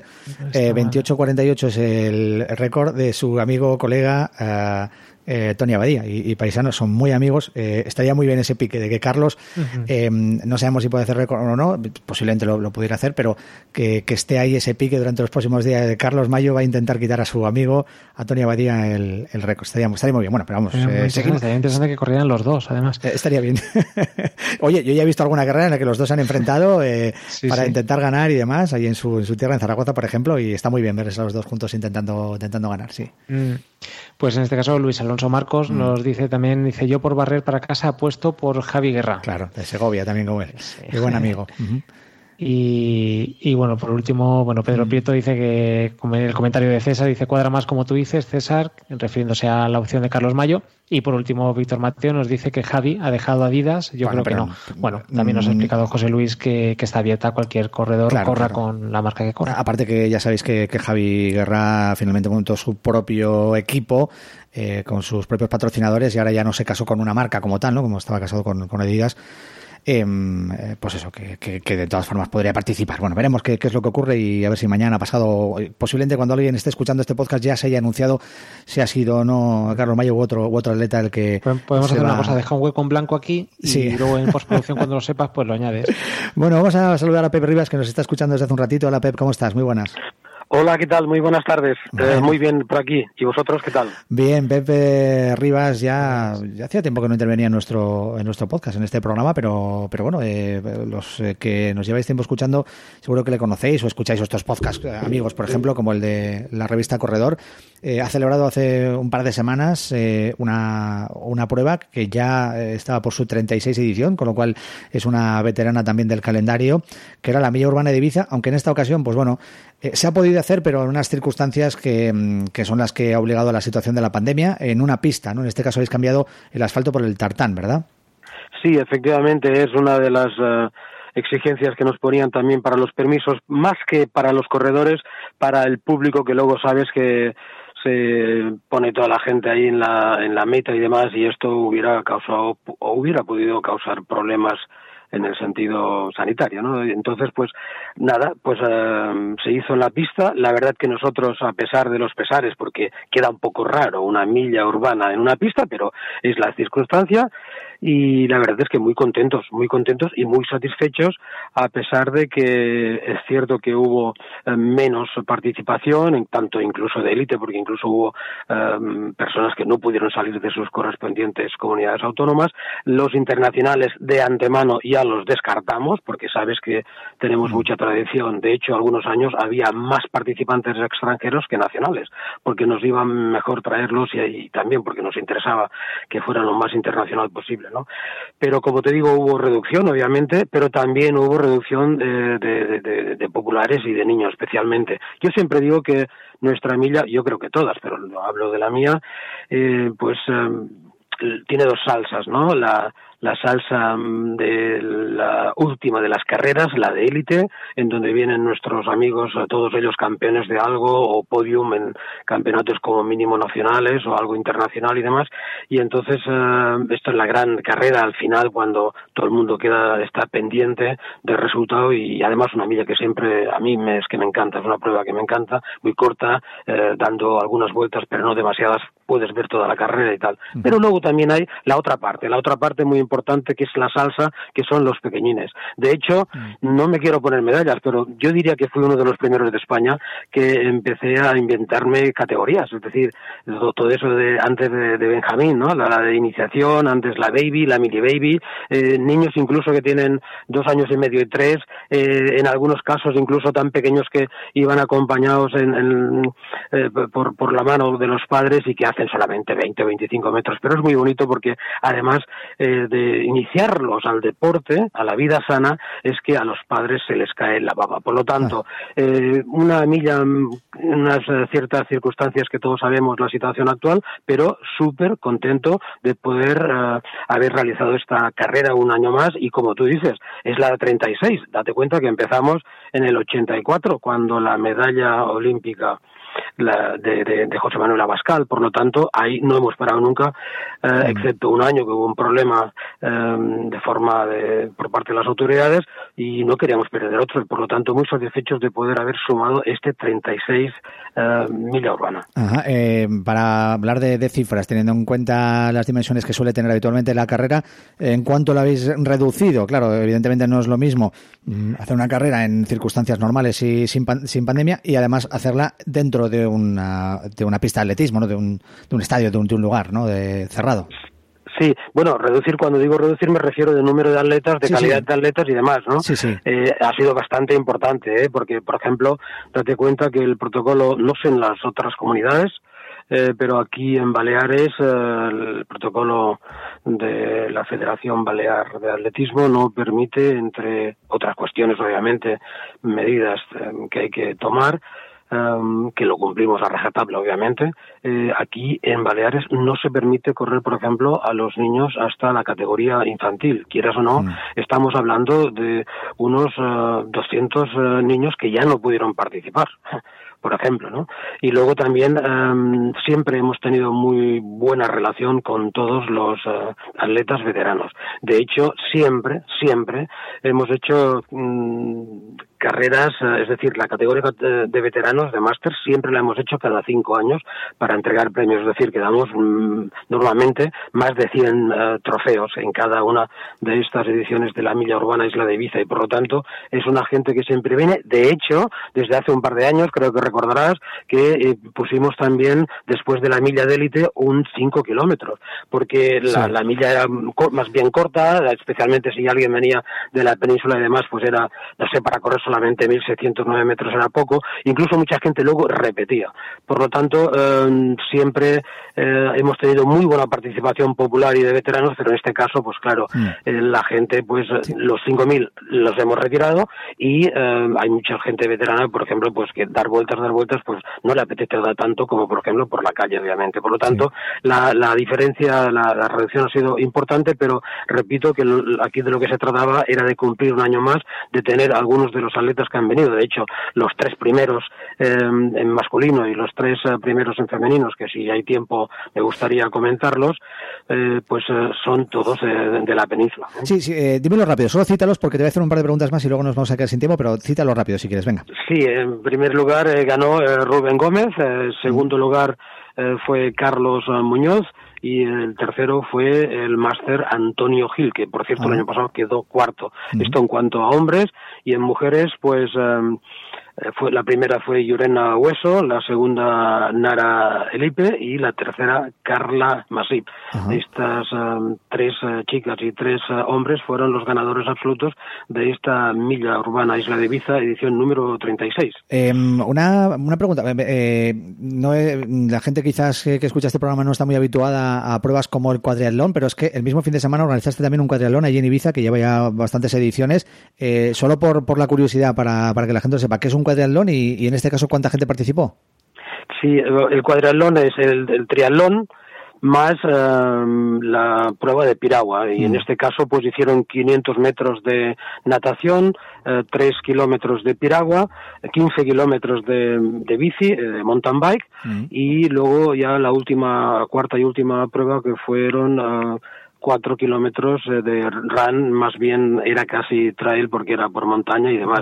Y es una prueba que se puede hacer a nivel eh, individual como también por equipos. Los equipos tanto pueden ser de dos, de tres o de cuatro, hombres o mujeres o mixtos. Por lo tanto, el que no participa es porque no quiere. Y decir que también el ganador, eh, en este caso el masculino, fue Álvaro Sabater de Valencia y la mm, primera femenina que por cierto se proclamó campeona de Baleares fue Ana Soler. Y fue en la playa de Calabaza de San, eh, de San José, precisamente también que colaboraba el Consejo Insular de Ibiza y también el Ayuntamiento de San José. Y en cuanto a la milla urbana Isla de Ibiza, edición número 36, en este caso, obviamente participaba y el Consejo de Ibiza y en este caso el Ayuntamiento de San Antonio. Por cierto, no sé si habrá tiempo, pero muy rápidamente decir rápido 7 de diciembre organizamos la 42 Mini Maratón San Bartomeu. Lo de Mini Maratón es porque es antiguo y hemos mantenido el nombre. Es la prueba popular atlética más antigua de cuantas se organizan en la isla de Baleares. ¿Cuándo es este 17, has dicho? Tendrá el será el, día 27, de diciembre, exactamente. 27 de diciembre. Eh, ¿Mini maratón por, por qué es? ¿Cuántos kilómetros hacéis?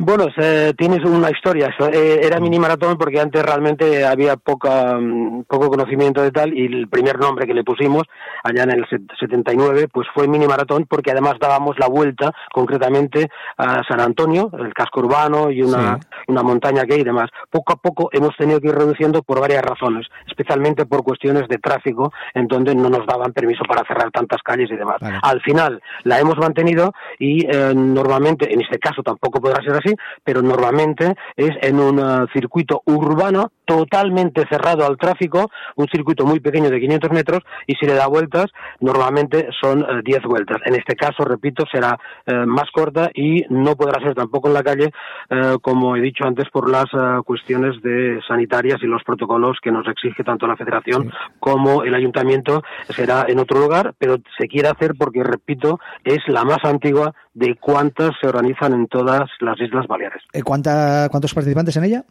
Eh, participantes, eh, el máximo que tenemos aquí son 150, por lo tanto no podrá haber más porque no nos lo permiten. Y es la edición número 42, casi nada. Pep, antes de despedirte, nada, en un minuto, así me, puedes responder. Sé que es una cosa que tendría que tenemos que debatir y ya te llamaremos para debatirlo más adelante y demás, pero se están haciendo cosas. ¿Tú crees que es importante que, a pesar de que se tengan que hacer con eh, estas condiciones que nos estás contando, como has hecho la mía urbana Isla de Ibiza, como se va a hacer este mini maratón, por ejemplo, eh, se tiene que, se tiene que, mostrar ¿no? al mundo que al menos el deporte está activo, eh, aunque sea de esta manera? Mira, yo estoy de acuerdo y aquí somos una cosa casi insignificante, estamos hablando de Ibiza, pero en general yo creo que se están poniendo demasiadas restricciones a las pruebas deportivas, no solamente las carreras, sino en general. ¿eh? Yo estoy de acuerdo que hay otros deportes así de contacto y tal que son más peligrosos y tal, pero eh, creo que están equivocados porque realmente nosotros no somos el problema. Nosotros podemos ser la solución. Y cuando digo la solución me refiero en tres o cuatro aspectos. Primer aspecto, el psíquico. Estamos agotados, estamos cansados y la gente empezará a salir, no me quiero revolucionar, a salir a la calle y a hacer barbaridades. Os lo digo yo, si no se arregla esto. Primero, la cuestión eh, de salud y la, psíquica. Después, que es importante que se haga em, deporte. ¿Por qué? Porque precisamente es una de las cosas más eh, efectivas que hay precisamente para luchar contra el coronavirus. Es decir, que dices que, por ejemplo, no te quedes en, casa, no te desmoralices, sino todo lo contrario, muévete, haz ejercicio, eh, siéntete vivo, sal, aire libre y demás. Yo creo que es una de las mejores cosas que se puede hacer. Obviamente, ojo, controlado, eh, con precauciones, eh, haciendo lo que haga falta, pero que no pongan tantos problemas. Y luego hay otros aspectos que, aunque no sean los más importantes, sí también hay que tenerlos en cuenta. Eh, el mundo con coronavirus o no, tiene que seguir adelante.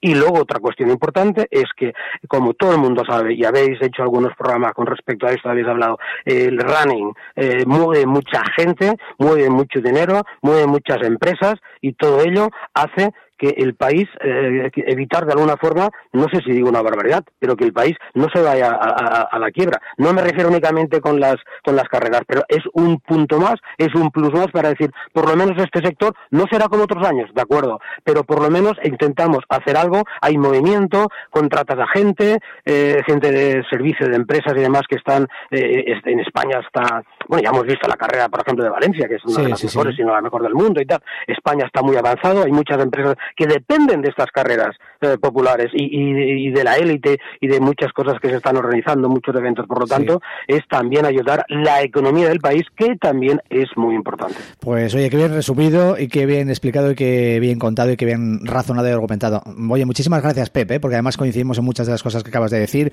y bien, bien lo sabes. Eh, Pep, muchísimas gracias, de verdad, ¿eh? y nos vemos pronto. Que vaya todo muy bien. Un abrazo, muchas gracias a vosotros. Saludos. Pepe Rivas, organizador de la milla urbana Isla de Ibiza, del mini maratón que se va a celebrar el próximo día 27, eh, del cuadrilón y de muchas carreras y además, como ya veis, pues una persona con una voz autorizada a la hora de hablar de organizaciones de, carreras y sobre todo de esta situación que nos está dejando el coronavirus en ese sector del, running en general y los organizadores en particular. Bueno, eh, está con nosotros ya Víctor Cerón. Hola Víctor, ¿cómo estás? Buenas, bienvenido. ¿Qué tal? Buenas noches. Bienvenido. Tenemos ahí, como siempre, con tu, eh, tu decorado de las guitarras detrás, pero eh, para la gente que te esté viendo en el Facebook Live, eh, bueno, lo va a ver, pero los que no, has puesto zapatillas también ahora ahí detrás de ti. Sí, es que el otro, creo que es de las últimas veces que viene me hiciste un comentario sarcástico acerca de que si más, más zapatillas y menos guitarras o algo así, me pareció recordar y dije, pues también es verdad, con las zapatillas que tengo, que me cuesta poner aquí unas pocas. Ya, ya, ya. una pequeña muestra. Qué bien decorado ahora mismo. El experto en material Víctor Cerón, eh, en este caso su salón o el, despacho, lo que tenga por ahí en casa. sí, tengo, este, sí, es el, es el, despacho, el despacho, el salón, la habitación de invitados, el Todo. Oye, que Chema se tiene que ir un ratito, y, pero, pero quiere hacer antes de nada el sorteo. Eh, no vamos a poder escuchar el último audio que nos llegaba, que era de Víctor, ¿vale? Víctor Mateo, pero bueno, eh, sí que tenemos aquí, eh, yo lo voy a mostrar, por si alguien después quiere realmente comprobar si se ha hecho bien o no y si no hay tongo, esto del sorteo, entre las cinco personas que nos mandaron audio y participan en el sorteo para llevarse una camiseta de estas de a tu ritmo, las camisetas de algodón tan bolonas que hemos hecho, eh, pues bueno, eh, que vaya a Facebook. Eh, en el Facebook está colgado el vídeo y si lo estáis viendo en directo ahora, pues lo vais a ver. Bueno, yo voy a acercar este teléfono móvil con la aplicación. La aplicación esta de que es un bombo virtual, ¿no? Como si fuera el bombo de la lotería de Navidad. Bueno, ya están aquí los nombres de las cinco personas que han participado y aquí pone el sorteo camiseta de algodón a tu ritmo. Bueno, pues ahí. Entonces yo le voy a dar a este botoncito que significa que va a empezar a dar vueltas la ¿cómo se llama? El bombo, ¿no? A ver, da vueltas el bombo. Es más, incluso igual hasta podemos escuchar. Deberíamos poder escuchar eh, dando vueltas el bombo. A ver, fíjate. Está dando vueltas el bombo. más o menos. ¿no? Bueno, ahora, ve- Sí, ahora- lo de escuchas. eh, Ah, bueno, pues nada. Entonces ahora le, le voy a dar aquí un toquecito a la pantalla, significa que ya va a parar el bombo y va a salir una bolita con un nombre. A ver, ¿quién es? ¿Cuál es? La bolita, escuchad, la bolita. Ahí está la bolita. Anónimo, bueno, Anónimo. Hombre. Anónimo que era Ángel, ¿no? Nos ha dicho Ángel, Ángel DP. Ángel llama en DP, a través de. Facebook, cuando pusimos su audio y dijimos que no teníamos su nombre, que no había dado su nombre en el audio, le pusimos en la aplicación Anónimo. Bueno, pues ha salido ahí eh, la bolita con el nombre Anónimo. El diálogo nos ha dicho por Facebook le Live ha que era él. suerte. Bueno, pues Ángel, nada. anónimo. Eh, encantado, te mandaremos un, un mensaje de WhatsApp con un código que vas a poder canjear eh, con, pues eso, eh, en, en nuestra tienda online por una por una camiseta. Bueno, eh, hablando de camisetas, hablando de, de prendas, eh, Víctor Cerón, eh, ¿tú eres de los que suele llevar gorro y guantes cuando corre en invierno y hace frío?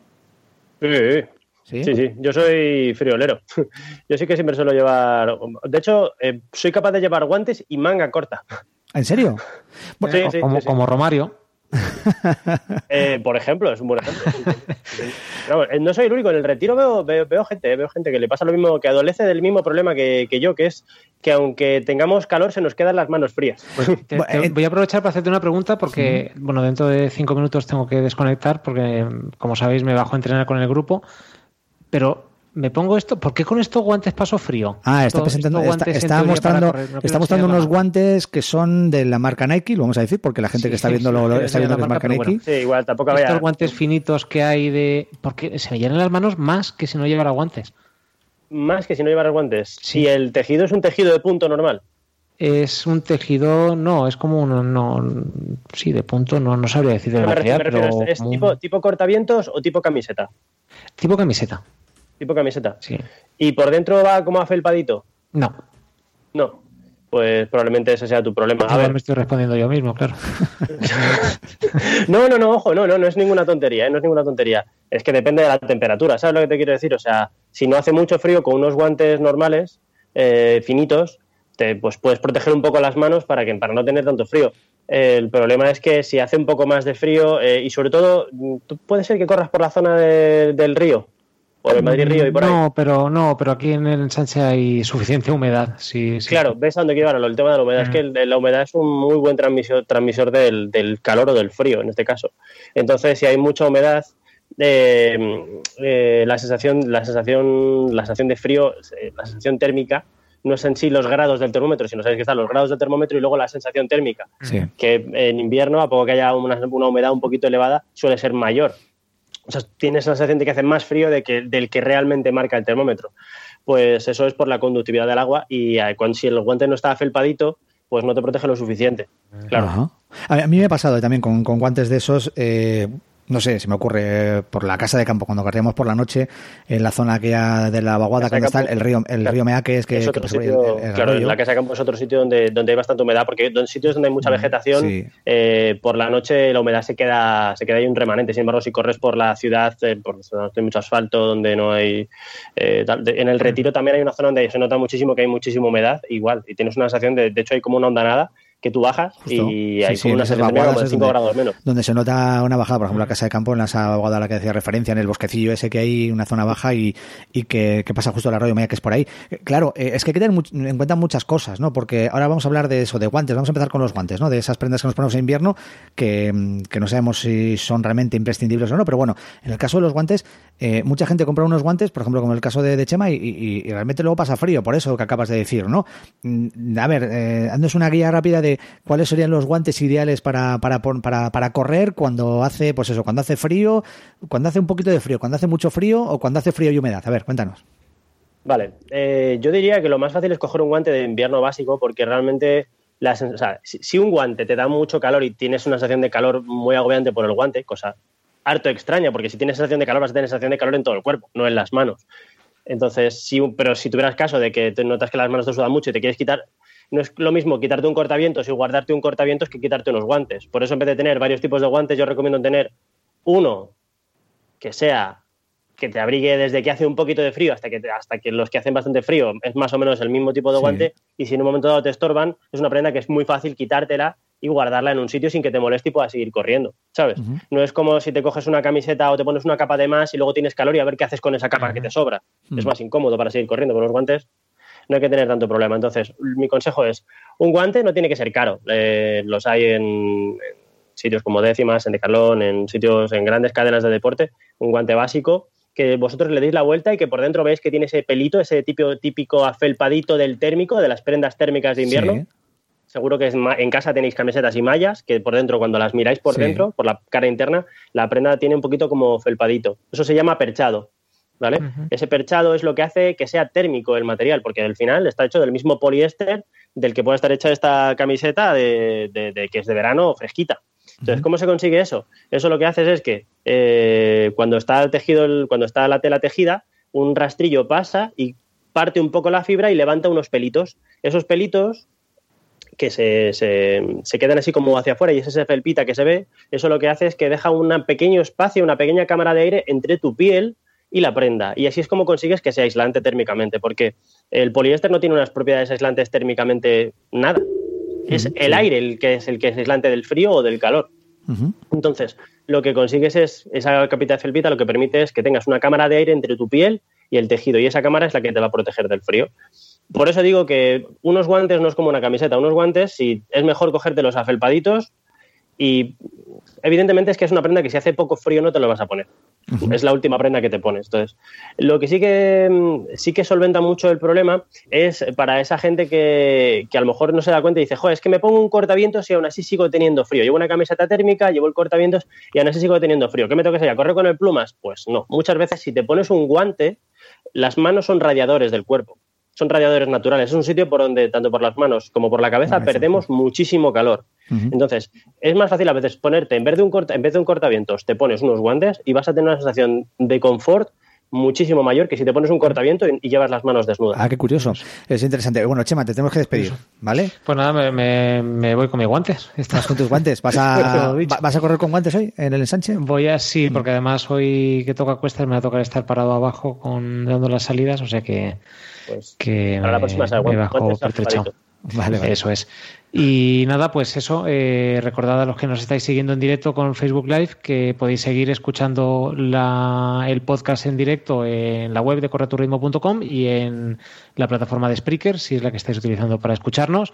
Desconectamos aquí el vídeo, pero el contenido continúa, nunca mejor dicho, en, en el podcast. ¿no? En, el, en, el, podcast también podéis escucharlo cuando queráis. ¿eh? Si no queréis pasaros a, a correturismo.com o a la app de Spreaker para escucharlo en directo, pues eso, lo descargáis cuando queráis. Gracias, Chema, que vaya en el entrenamiento. Bueno, un placer. Un abrazo, Víctor. Me ha, parecido muy me ha parecido muy interesante esto que has dicho, Víctor, de, de, de, un, de un, solo modelo de, de, guantes, ¿no? Aunque luego nos encontramos con muchos. Tiene mucho que ver con lo que hablábamos al principio del programa con eso de los regalos eh, de, de, personas que no son corredores y dicen, bueno, pues voy a regalar un, unos guantes, ¿no? Y al final yo me encontré con que tengo cuatro o cinco pares de guantes en, en casa. Y, y, suelo usar siempre unos. No son, son de la marca Nike precisamente, no son exactamente los que llevaba Chema, no he podido traerlos aquí ahora para, para mostrártelos al menos a ti, eh, porque ahora nos estaría viendo la gente general, pero son no tienen esa felpa, pero sí que es cierto que no son tan finos, son un poco más re reforzados, ¿no? Además tienen algún tipo de refuerzo, como una especie de doble capa en algunos lugares, ¿no? Eh, y también en la, en la, zona de la palma de, de, la mano, ¿no? Eh, y luego tengo algunos otros que sí que son ya más, más gruesos, ¿no? Más, más duros. Eh, una de las cosas que nos ocurre eh, cuando llevamos esos es lo que tú comentabas antes, ¿no? Que que de repente empezamos a tener calor, ¿no? Que, que, los guantes nos sobran, ¿no? Es muy curioso que siendo precisamente la cabeza y las manos los lugares por los que antes perdemos calor, sean los lugares, sean lugares en los que también parece que nos sobra primero las, las prendas, ¿no? Claro, pero porque cuando empiezas a tener calor, el cuerpo lo que te dice es, oye, no estamos, o sea, estamos, estamos generando más calor del que perdemos. Tengo, tenemos calor. Entonces, lo primero que tienes que liberar son los radiadores naturales del cuerpo, que son los pies, las manos y la cabeza. Uh -huh. Bueno, de los Entonces, pies no, no, lo, no, por, eso, por eso tienes ese de que te sudan las manos, los pies es raro, los pies no vas a poder hacer nada, pues los pies llevan las zapatillas, los calcetines. Sí. Eh, por eso también siempre digo que es importante no volvernos locos con los calcetines de running en invierno. Eh, el calcetín de running en invierno tiene que ser parecido al de verano, puede ser un poco más gordo, pero no que la gente por favor no se ponga un calcetín súper gordo y con muchísimo rizo porque, porque lo que va a hacer es empaparlo de sudor. Eh, yo, no, yo por lo menos rara vez he pasado frío corriendo los pies, aunque me lleve a correr a la nieve o cosas así un poco estrambóticas. Entonces no, no, me parece, no me parece buena idea, pero las manos sí, las manos sí que hay que llevarlas protegidas y es lo que digo, en un momento dado es, es lo normal que si tú empiezas a tener calor, lo primero que te sobran son los guantes. Uh -huh. Em, los guantes y el gorro, porque... el gorro, claro, claro. claro eh, yo no sé si es porque tengo la suerte. Bueno, antes de nada, por cierto, te voy a enseñar unos guantes que tengo aquí, que evidentemente con estos guantes no se corre, ¿no? O sea, estos son unos guantes de, de, de, lana, unos guantes que se llevan pues, pues después de correr, ¿no? No cuando vas corriendo. O sea, esto, es para nada, ¿no? Eh, guantes. No, no idea. Eh, siempre, pues, eh, el tejido técnico que, Tejido técnico, efectivamente, porque si no, el problema que tenemos es que se empieza a acumular el sudor. Ten en cuenta que en las palmas de las manos, así como en los pies, tenemos muchísima mayor concentración de, de glándulas sudoríparas que en cualquier otra parte del cuerpo. No sé si en cualquier otra parte del cuerpo, pero sé que tenemos una altísima concentración de glándulas sudoríparas, más, de, más que en muchas otras zonas. Entonces, ¿qué pasa? Que si empezamos a sudar mucho por las manos y el tejido no es capaz de eh, trabajar con esa cantidad de agua, se va a empezar a encharcar el tejido y al contacto con el aire frío se va a friar mucho esa agua y lo que decíamos, el agua, la humedad, es, un gran conductor del calor, con lo cual vamos a tener mucha mayor sensación de frío si está el guante mojado. Eso es, en este caso, conductor de frío sería en este caso, ¿no? Entonces, si el guante está mojado. Em, el gorro. Eh, eh, te iba a decir mi caso, ¿no? Como a veces yo, uso mi caso también para ilustrar los temas de los que quiero hablar. Claro, yo pues tengo la suerte de tener mucho pelo. ¿no? A veces no sé si es suerte o es desgracia, ¿no? Tengo muchísimo pelo. y bien peinado hoy, por cierto. Eh, hoy bien peinado. me, lo, he cortado hace unos días, ¿eh? Pero normalmente suelo tener una importante mata de pelo. Bueno, la tengo ahora, pero más corta. Y eso es cierto. Pero, pero claro, yo nunca he tenido problemas. O sea, o sea, yo creo que me he puesto Gorro en general no me pongo nunca, pero para correr, que me he puesto gorro un par de veces en mi vida. De hecho, me han regalado alguna vez uno que me he puesto una vez y otro que me compré yo. Y, yo no sé si incluso los he tirado o los he regalado o algo, porque no los usaba. Em, pero, pero claro, eh, lo de llevar gorro em, es recomendable solo para la gente que tiene poco pelo y por tanto tiene eh, poco aislante térmico eh, natural como casi todo lo que tiene que ver con el tema del frío y el calor, el problema es que hay una gran subjetividad. De hecho, ha habido unos días que ha habido mucho cachondeo, no sé si lo has visto en Stories, he estado subiendo yo, que digo, yo que soy el experto en producto técnico, otra vez me he vuelto a abrigar demasiado y otra vez tengo calor corriendo. Sí, sí, sí. Entonces, eh, em, pasan dos cosas. Una es, es muy difícil saber exactamente en relación a la temperatura y la sensación térmica si vas a pasar frío o no, o si vas a pasar frío al principio y calor después, o vas a eh, o al principio me refiero, o vas a estar bien al principio y vas a pasar el calor después, o vas a pasar frío al principio y vas a estar bien después, porque esto es como todo. Entonces, eh, es, es, muy subjetivo. Depende mucho de cada persona. A ver, en concreto te, diré que yo que llevo el pelo más largo y más corto, te digo que ahora que lo llevo rapado, eh, si hace frío, el, gorro lo echo de menos y sin embargo, cuando llevo el pelo más largo no me ha hecho falta nunca. O sea que sí que sí, sí, que, sí que influye mucho, ¿eh? El pelo, el pelo natural, eh, el pelo, o sea, el pelo de forma natural, el pelo de forma natural eh, es, un, es un buen aislante. O sea, hace ya de buena retención térmica. De hecho, en verano, por eso llevo la cabeza rapada, porque generalmente en verano paso mucho calor, me da mucho calor en la cabeza. Em, y en invierno, pues yo solo, yo solo llevo gorro de todos modos los días que hace, que entrenas de noche, que hace mucho frío, que hace humedad, que y un gorrito, hombre, un gorrito ayuda gorrito, ya te digo, muchas veces ayuda a combatir, cosa, esto es sobre todo yo creo para la gente eh, que sale a correr y lleva su camiseta térmica, eh, probablemente otra camiseta encima de la camiseta térmica, pues llevas la del club, o llevas no sé qué, o llevas la camiseta que te regaló tu mujer que te gusta mucho. Las térmicas son las camisetas interiores que no son bonitas, y siempre hacemos todos muy coquetos, y nos gusta llevar otra encima que sea un poco más cookie, y encima de eso te pones, si hace mucho frío, un cortavientos. Hmm. ¿De acuerdo, no? Entonces, hay veces que con todo eso, y tus mallas térmicas y todo, tú sales a correr a la calle y aún así dices, joder, qué frío tengo. Pues probablemente si te pones unos guantes y un gorro vas a notar una sensación de confort mucho mayor, con una inversión muy pequeña y con dos cositas que además no te estorban en un momento dado que dices, bueno, es que vale, y si me da calor, pues si te da calor, te lo quitas y te lo guardas en un bolsillo, te lo pillas así, aunque sea en la propia cinta, en la propia eh, eh, goma de las mallas, te lo enganchas aquí y sigues corriendo.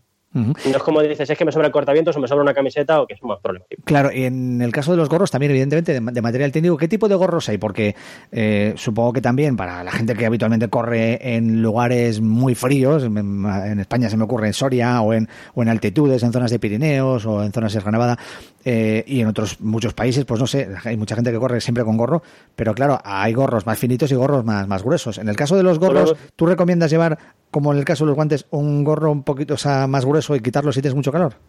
No, no, no, no, no, no. Esto vuelve a ser lo mismo. decir, el problema es que el gorro tiene que ser un gorro de material técnico. Aparte de que puede ser, puede ser térmico o no, pero tiene que ser técnico. Tiene que ser de poliéster o poliamida eh, y tiene que tener zonas de transpirabilidad y puede ir más perchado o menos perchado. Entonces depende de si, si vives en un sitio donde hace mucho frío, estamos hablando de que, pues yo qué sé, una, persona de Burgos, hmm. que ya sabes que fabrican el frío y lo exportan a toda España. Bueno, pues eh, que puedes, puedes, salir a correr de noche, puede hacerte menos 5 grados, menos 5, menos 8, ¿sabes? Pues hombre, vas a echar en falta un gorrito bien abrigadito, entonces, pero tiene que ser técnico. ¿Por qué? Porque si empiezas a sudar y llevas un gorro típico de gorro de lana de este Claro, normalito, claro, claro. se va a empezar a encharcar de agua y cuando en cuanto que te pares vas a tener una sensación de frío brutal, muy desagradable. Sin embargo, si es un gorro técnico, eh, va, a, va va a trabajar mucho mejor con todo ese agua que tú estás sudando y va a ayudar a la evaporación de ese agua para que no se quede almacenada en el tejido.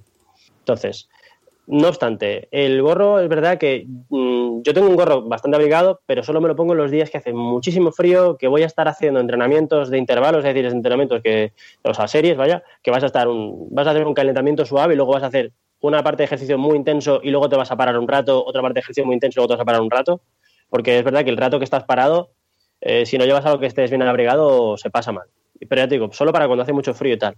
Lo que yo tengo, por ejemplo, que sí que me pongo mucho en invierno, es eh, una. un- es como. ¿cómo- explico? Es como una bandana, Sí. pero para la cabeza. Es el, el mismo tejido que la bandana, realmente. Ni siquiera es térmico. Simplemente con eso, ya cubriéndote la cabeza y las orejas, eh, con la cantidad de calor que tú eh, que sale de tu cabeza, ya solo con la retención térmica que te da eso, ya tienes un confort de marcha muy bueno para, para estar en temperaturas entre, entre 5 y 10 grados, que es un invierno típico más o menos en buena parte de la península, siempre cuando sea de día, eh, ya tienes bastante, ya te digo, por debajo de 5 grados, entre, entre 0, menos 0, un poquito por ahí, pues a lo mejor ya sí que hace falta, y sobre todo si no hay sol. Es que también es verdad que el sol es un factor muy, muy, muy importante. Es decir, es cuando la sensación térmica, cuando hay sol y cuando no, la variación es enorme. Aunque el, aunque el termómetro ponga los mismos grados, si no hay sol, la sensación térmica es mucho menor y si el sol está incidiendo sobre ti directamente, la sensación térmica es mucho mayor. Por eso quiero decir que Y también la humedad influye, que, que has dicho antes. eso es. Em, a ver, otra prenda que usamos mucho en invierno, eh, no tiene por qué ser eh, exclusivamente en épocas muy frías o en lugares con temperaturas muy bajas, eh, es la braga de- de- del cuello, eh, que, que a muchas ocasiones la llamamos como la marca más famosa para nosotros, ¿no? De, de este tipo de, de- de prendas, que es como uff, pero con adelante, eh, ¿vale? Pero em, eh, que además también se puede usar eh, eh, en la cabeza, ¿no? Como acabas de decir tú con la bandana. Esta, estas prendas realmente son prendas técnicas, son para eso, es decir, eh, porque a mí sí me parece que, que el, que el tejido de, de estos buffs o de las bragas para el cuello no son como el de los guantes o como el de la camiseta o el de la o el del gorro, ¿no? Son, no sé, un poco más ásperos, Claro, ¿no? es que habría que ver, habría que ver la composición, porque ya sabes que esto ya entra, entra dentro de una, tienes una panoplia de un abanico de, de Mm. posibilidades inmenso. Eh, lo normal es que siempre que sean prendas de deporte van a ser siempre de poliésteres o poliamidas, casi siempre de poliésteres. La poliamida se utiliza principalmente para prendas que requieran más resistencia y eleva el precio porque es un material más caro. Eh, entonces va a ser casi siempre de poliéster mezclado seguramente con un pequeño porcentaje de elastano para hacer que sea elástico. Es una prenda que tiene que ser elástica forzosamente. Ahora bien, esto que dices tú, que es muy interesante, eh, que tiene un, ta- un tacto como más algodonoso. Sí, eso es. Eso se hace. Hay varias razones. La primera que tenga un tacto algodonoso es que puede que esté hecho de algodón. vale, vale. En, en cuyo caso no sería una prenda técnica. Eso pasa porque tú puedes comprártelo, no sabes dónde, no sabes quién lo ha fabricado y no sabes cuándo. Y es, pero es muy bonito. Mira qué diseño tan cookie. Y resulta que está hecho de algodón. Entonces, ¿qué pasa? Que al ser una fibra natural va a absorber muchísimo agua. El problema del algodón es que absorbe cuatro veces su peso en agua. Entonces, mm, eh, es un tejido que rápidamente se satura de agua cuando empezamos a sudar. Y lo que hemos dicho, cuando, cuando se satura de agua, pues eh, hace ese puente térmico que hace que, que tenga esa, sen- esa sensación de frío tan intensa y tan desagradable. Ahora bien, hay una cosa muy engañosa que se llama el poliéster cotton touch, poliéster tacto algodón, que se hace, se fabrica de una manera curiosa, que lo que hacen es imitar al proceso de fabricación de una prenda de algodón. Lo que se hace es que en vez de hacer un, un hilo gordo de poliéster que tú vas tejiendo y haciendo el, haciendo el punto de la camiseta y tienes una prenda, ¿vale? Sí. eh, lo que se hace es que se hace como la fibra de algodón. La fibra de algodón no se la tienes en la cabeza, es esa, esa bolita de algodón. Esa bolita de algodón está hecha de un montón de millones de fibras muy, muy, muy finitas. Esas fibras finitas se ordenan, se van, se van enredando hasta que haces un hilo. Sí, ¿vale? sí. Pues con el poliéster se hace lo mismo, se imita ese proceso. Vale. Se hacen unas fibras muy finas y muy delgadas que imitan la fibra natural del algodón, se van arrollando y se van haciendo, se va formando un hilo con eso y con ese hilo que tiene, que está hecho de, de millones de fibras, eh, vas tejiendo una prenda. ¿Qué consigues con eso? pues que ese hilo no sea como el de poliéster, que es más rígido, sino que es un, hilo más elástico, como un hilo de algodón, que tú lo tiras y tiene un poquito de elasticidad. Aparte, se suele, ya te digo, eh, añadir un cierto porcentaje de elastano a la prenda para que sea más elástica, entre un 4, un 10%, más de esos no suelen llevar. Eh, porque es caro, otras muchas cosas. y pesa, además. Eh, pero ya te digo que lo que se hace es, y tiene el, al hacer ese proceso de fabricación, cuando tú lo miras al microscopio, el aspecto es similar al de una fibra de algodón. De modo que tú tienes, tú ves un montón de, hilos enrollados y pelitos que le salen, porque claro, son, son hilos cortitos. Una fibra de, algodón es una fibra muy corta, es una fibra, un algodón de muy buena calidad, podemos estar hablando de un algodón egipcio, tiene una fibra entre 2-3 centímetros, no más de eso. Una fibra de mala calidad eh, que vas a encontrarte en el primario en estos sitios es una fibra que puede, va a tener medio centímetro. Entonces, es, esos pelitos, cuando tú los vas enrollando, el final y el principio del pelito salen hacia afuera del hilo y luego tienen ese aspecto de cordón con pelitos que le salen. Sí, sí, te entiendo. Sí, sí, sí, sí, te entiendo. Sí, sí, sí. Entonces, esos pelitos que le salen a la, fibra, cuando tú haces la prenda y, lo, y, la tocas, tejes la prenda y la tocas, tienes ese, ese, ese tacto algodonado, es por, por, esa superficie que no es artificialmente lisa, sino que es como irregular porque tiene todos esos pelitos mm. de las fibras que le salen. Sí, sí. ¿Para qué se hace eso? Pues para que tenga un tacto más agradable al tacto. Mucha gente que el tacto del, del poliéster, tal cual como el de una camiseta técnica, le, no le gusta. Mm, es verdad, es verdad. Es, es, como más áspero, ¿no? Tiene un tacto, hay gente que le da, sí, que dice que da como tiricia, que es mm. raro, que eh, puede ser o más, o puede, por un lado puede ser muy áspero, o por otro lado puede ser artificialmente muy suave. ¿Sabes? Estas prendas de algodón, o sea, de algodón, perdona, de, de, poliéster, que son de muy buena calidad, que tienen un tacto que es súper, súper, súper suave. Mm, sí, sí, sí, Pues eso es, tan suave, tan artificialmente suave que hay gente que le da tiricia, que le da. Ah, le da. Le da entera. Mm. Sí, le da grima. Entonces se, se hace este tipo de, tejidos para ese tipo de personas. Entonces, ¿qué pasa? Que tú te vas a poner una braga que es una, va a estar en contacto con una zona del, de la piel, del, del, cuerpo, bastante sensible, toda la zona del cuello y demás. Entonces, se utiliza este tipo de tejidos porque eh, tiene un tacto más natural, más agradable a la piel. Y luego, tiene una cosa, es que esos pelitos, esos pelitos que le salen, hace que también tenga un tacto más, más cálido. Tú lo tocas y de forma natural tienes una sensación de, mayor calidez del tejido. Entonces, como es una prenda para el frío y para llevarlo aquí, pues es como lo del afelpadito que decimos de los guantes, pero en menor escala. Lo que sí que te transmite es esa cierta sensación de calidez. Cuando te lo pones en el cuello es más cómodo. Ajá. Me ha gustado mucho esta, esta explicación y ahora ya entiendo por qué esas prendas que usamos para el cuello, esas bragas del cuello y que a veces también usamos para la cabeza, eh, pues eh, son, son así, tienen ese, ese tacto. ¿Tú las usarías, tú las usas habitualmente, las recomiendas para los momentos en los que ya empieza a hacer frío y recomiendas que se puede usar también para tapar la cabeza en algún momento que tengamos también más frío? Yo lo, yo lo uso, yo, yo, lo uso de forma muy habitual. Si no hace mucho fresqui o voy a hacer una tirada de alta intensidad, es decir, sabes el momento que vas a salir y vas a estar frío, pero luego vas a estar muy caliente durante mucho rato. Eh, por ejemplo, es, yo siempre digo, la braga de running se diferencia de las bragas normales porque es mucho más larga, es un tubo mucho más largo y es muy elástico. Es una, ¿cómo, se llama? Una esta, eh, tubular, ¿cómo se le tiene? Tiene otro nombre, ¿no? Mm, eh, la braga de running tiene, tiene, otro nombre, sí, sí. algo tubular. Tubular, ¿no? Un tubular, no sé qué tubular. sí, de hecho creo que en inglés se llama tubular, ¿no? Me parece. me suena haberlo escuchado en algún sitio. Bueno. Igual me estoy hablando de más. Pero sí, tubular. Y eso lo bueno que tienes es que te lo puedes subir, te cubres la parte de atrás de la nuca y las orejas hasta la barbilla, puedes respirar bien, puedes respirar cómodamente, inclusive si hace mucho, mucho frío te lo puedes subir por encima de la nariz y como es un tejido relativamente fino, te deja pasar el aire eh, con relativa normalidad y te calienta un poco, te da esa sensación de, de, aire caliente, de que no te están clavando un cuchillo en la garganta por lo menos hasta que estás caliente y luego ya puedes ir bajándote progresivamente la prenda, te va, que ya tengo más calor, pues te puedes bajar la prenda, te descubres la boca y luego te descubres finalmente si, si, quieres, si quieres o si necesitas las orejas. Es verdad que el look de braga subida por encima de las orejas es muy feo, cualquiera que nos hayamos hecho un selfie con la braga así, es, eh, da, un aspecto lamentable, pero es muy efectivo y muy cómodo. Sí, eh, pero claro, eh, tiene algo bueno también, algo positivo, y es que puedes salir a correr en el momento en que no has calentado lo suficiente el cuerpo, es muy útil, eh, si estás haciendo un rodaje suave puede resultar útil, pero lo que decías antes, ¿no? De repente tienes unas series, empiezas a hacer un ejercicio intenso, empiezas a sudar más, empiezas a entrar más en calor.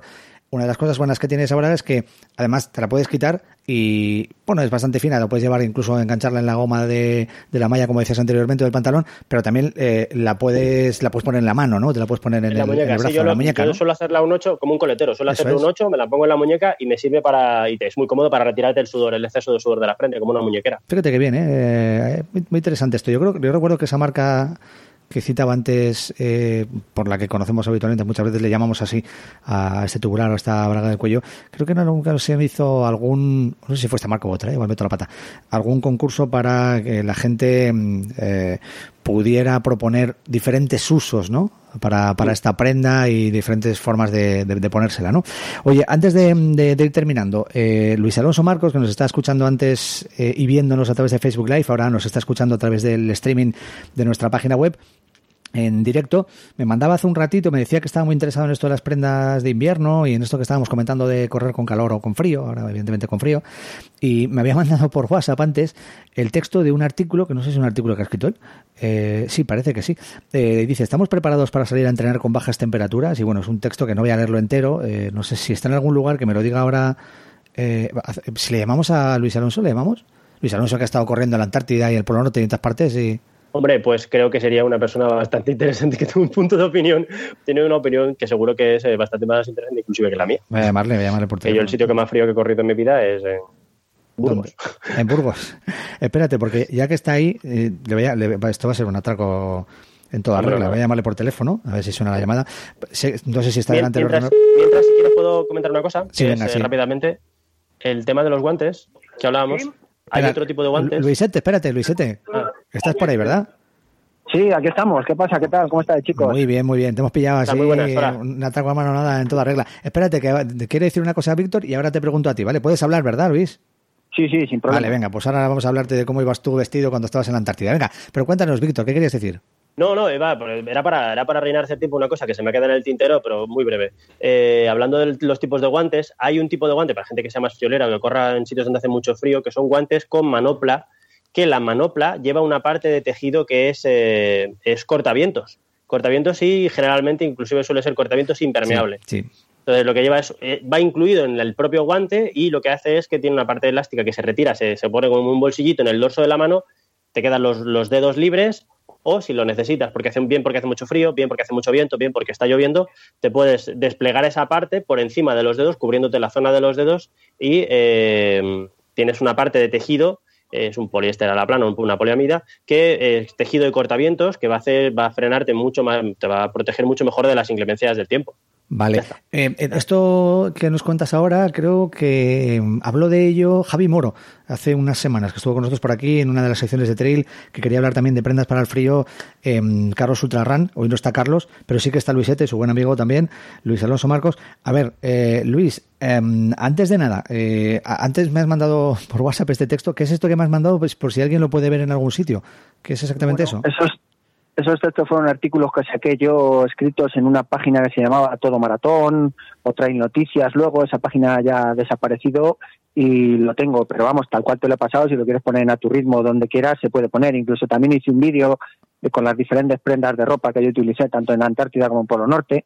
Y bueno, ya te digo que incluso el vídeo, si quieres, si le recupero, te lo puedo pasar y lo puedes poner en la web como ah, pues si fuera vuestro, no hay ningún problema. Vale, pues Tanto el vídeo como los textos que te he pasado los puedes poner porque yo creo que son, son cosas interesantes que, bueno, pues como está contando también el compañero, pues que, que pues bien por tu trabajo, bien por haber corrido en diferentes condiciones climáticas, pues al final tienes unos conocimientos de las prendas que, bueno, si los puedes exportar para que la gente al final pues pueda aprender y pueda correr más a gusto con frío, mucho más a gusto cuando hace calor y tal, pues bueno, pues nosotros a apoyar, como siempre, ya sabes, a todo lo que podamos. Luisete, una pregunta. Eh, más allá de lo de la Antártida y Polo Norte, que ahora te lo voy a preguntar, hombre, tú vives en Segovia. Por cierto, antes nos hablabas de que de, tirabas barrías para casa con lo de Javier Guerra, ¿no? Con la posibilidad que fuera Javier que se fuera a intentar batir el récord de España de 10K, ¿no? Em, tu buen amigo Javier Guerra es de Segovia, tú también. Ahí, ahí se pasa mucho frío también, en, en, Segovia. ¿Tú eres de los que usa guantes y gorro para, para correr? Sobre todo porque tú eres de los que le da las montañas y en las montañas hace más frío todavía, claro. Sí, sobre todo normalmente suelo correr con, con, guantes porque me pasa un poco también lo que habéis estado comentando, que de salida, por ejemplo, las manos se me suelen quedar muy frías. Entonces suelo salir con guantes y luego al final, bueno, pues en cualquier cinto de estos que llevamos ahora, como vas a la montaña, pues a lo mejor al rato o a la hora, dependiendo de lo que tengas que entrenar, pues me los quito. Y suelo ser más de entrenar con buff que con gorro. Si hace mucho frío, te estoy hablando días a lo mejor que yo salía a entrenar eh, con 5 grados, 6, que la sensación térmica a lo mejor pueda ser de de uno o de cero, bueno, pues tampoco necesito llevar gorro, pero si ya estamos con nieve tal, la verdad es que el gorro sí, porque y sobre todo a ser posible un gorro que, que, que nos eh, aguante mucho el calor, porque como ha comentado Víctor, pues el problema es que por la cabeza se pierde muchísimo calor. Entonces, cuanto menos calor perdamos y seamos capaces de retenerlo dentro de nuestro cuerpo, pues es muchísimo mejor. Y claro, ¿cómo te preparas en un día que hace mucho frío allí en Segovia para subir a la montaña? Sobre todo si tienes que eh, correr durante varias horas, porque esas prendas de las que hablabas ahora, pues en algún momento las vas a llevar, otras veces no. Hombre, si vas a la montaña sueles llevar, pues dices tú, un cinturón, una pequeña eh, mochila, pero es posible que lleves, Sí. como cuando la gente va a la montaña en general, no solo a correr, pues eso, varias prendas de estas de por sí, de por si hace más frío o por si hace menos frío. Sí, yo normalmente lo que suelo hacer es que la tercera capa, llámese Goreté, llámese cualquier tipo de estas prendas que hay, yo sabes que soy fan de Solo Clean, aparte eh, voy con ellos a todos los lados, las ropas que he utilizado siempre han sido de ellos y tienen un tejido que se llama Testrem que bueno, para mí está a la misma altura, no te voy a decir que esté ni por encima ni por debajo que Goretés o otras parecidas que puedan tener las diferentes marcas comerciales que hay, ¿no? Eh, tiene un modelo que se llama el Cirrus, ese modelo yo siempre le llevo en la mochila, eh, no sé si llega a pesar 250, 300 gramos y con eso corría en la Antártida, ¿no? Entonces puedo salir con una camiseta térmica y luego puedo llevar pues un tipo de cortavientos normal y esa ya metida dentro cuando hace mucho, mucho frío y luego eh, si vas o si vas a ir a Peñalar, a lo mejor si te quedas un poco por el tema del pinar, entre los pinos hace muchísimo menos frío, aunque parezca mentira que lo que puede hacer en una pradera. Te digo, por ejemplo, la pradera esta que hay en Villalba, que, que la ves cuando sales dirección hacia la sierra, esa pradera hay veces que tiene unos helazos y sin embargo te metes en el pinar y no ha, no ha caído tanto hielo, ¿no? Claro. Entonces todo va también un poco en función de dónde vayas a correr. Y normalmente lo que suelo llevar son una malla térmica, eso sí, suelo correr cuando hace mucho frío, siempre intentando tapar las rodillas, tanto las rodillas como los codos, porque al final se os des cuenta es donde menos carne tenemos y donde el frío, como se suele decir vulgarmente, te penetra hasta los huesos, ¿no? Entonces por ahí hay más posibilidades de, de- de que eh, pueda entrarte más el frío. Y bueno, en condiciones muy, muy, muy extremas, eh, primero una, una técnica en las piernas y luego ya la, la malla normal que tengamos todos para, para poder correr de estar de invierno. Ah. Y tanto en Antártida como en Polo Norte, al final lo que se trataba, un poco lo que viene reflejado también en el artículo que te, que te he pasado, es que corrimos como si fuéramos una cebolla. Se explica así un poco porque llevamos diferentes capas, ¿no? Tanto desde la primera capa, llámese calzoncillos, calcetines, eh, con un tejido que lo que haga es que sea que expulse el sudor hacia afuera, porque con mucho frío el sudor se te puede congelar y lo que te puede hacer es quemarte. Eh, luego otra prenda para que te genere calor eh, de los teji- diferentes tejidos que pueda haber. Y luego al final la, la mm, segunda capa serían como hemos hablado las mallas o un forro polar de diferente grosor o gramaje en función de, de dónde vayas a correr. Y por último ya cuando hace mucho mucho mucho frío iríamos a las terceras capas tanto en pantalón como en camiseta. Digo perdón como en como en chaqueta. Porque lo que hay que pretender es que el aire y el frío que hace no te congele tu propio sudor, como te decía, y eso sea lo que te puede quemar. ¿Y qué, qué- qué tercera capa llevas? Cuando, por ejemplo, en la Antártida, ¿qué tercera capa llevabas? ¿Qué chaqueta? Eh, una Testren de Soloclin, la Cirrus, Ah, y vale, allí no hizo falta, allí no hizo falta pantalón Mm. eh, tan tan extremo porque corrimos, creo que eran solo 20 grados bajo cero. Sin embargo, por ejemplo, cuando estuvimos en el Polo Norte, tuvimos temperatura.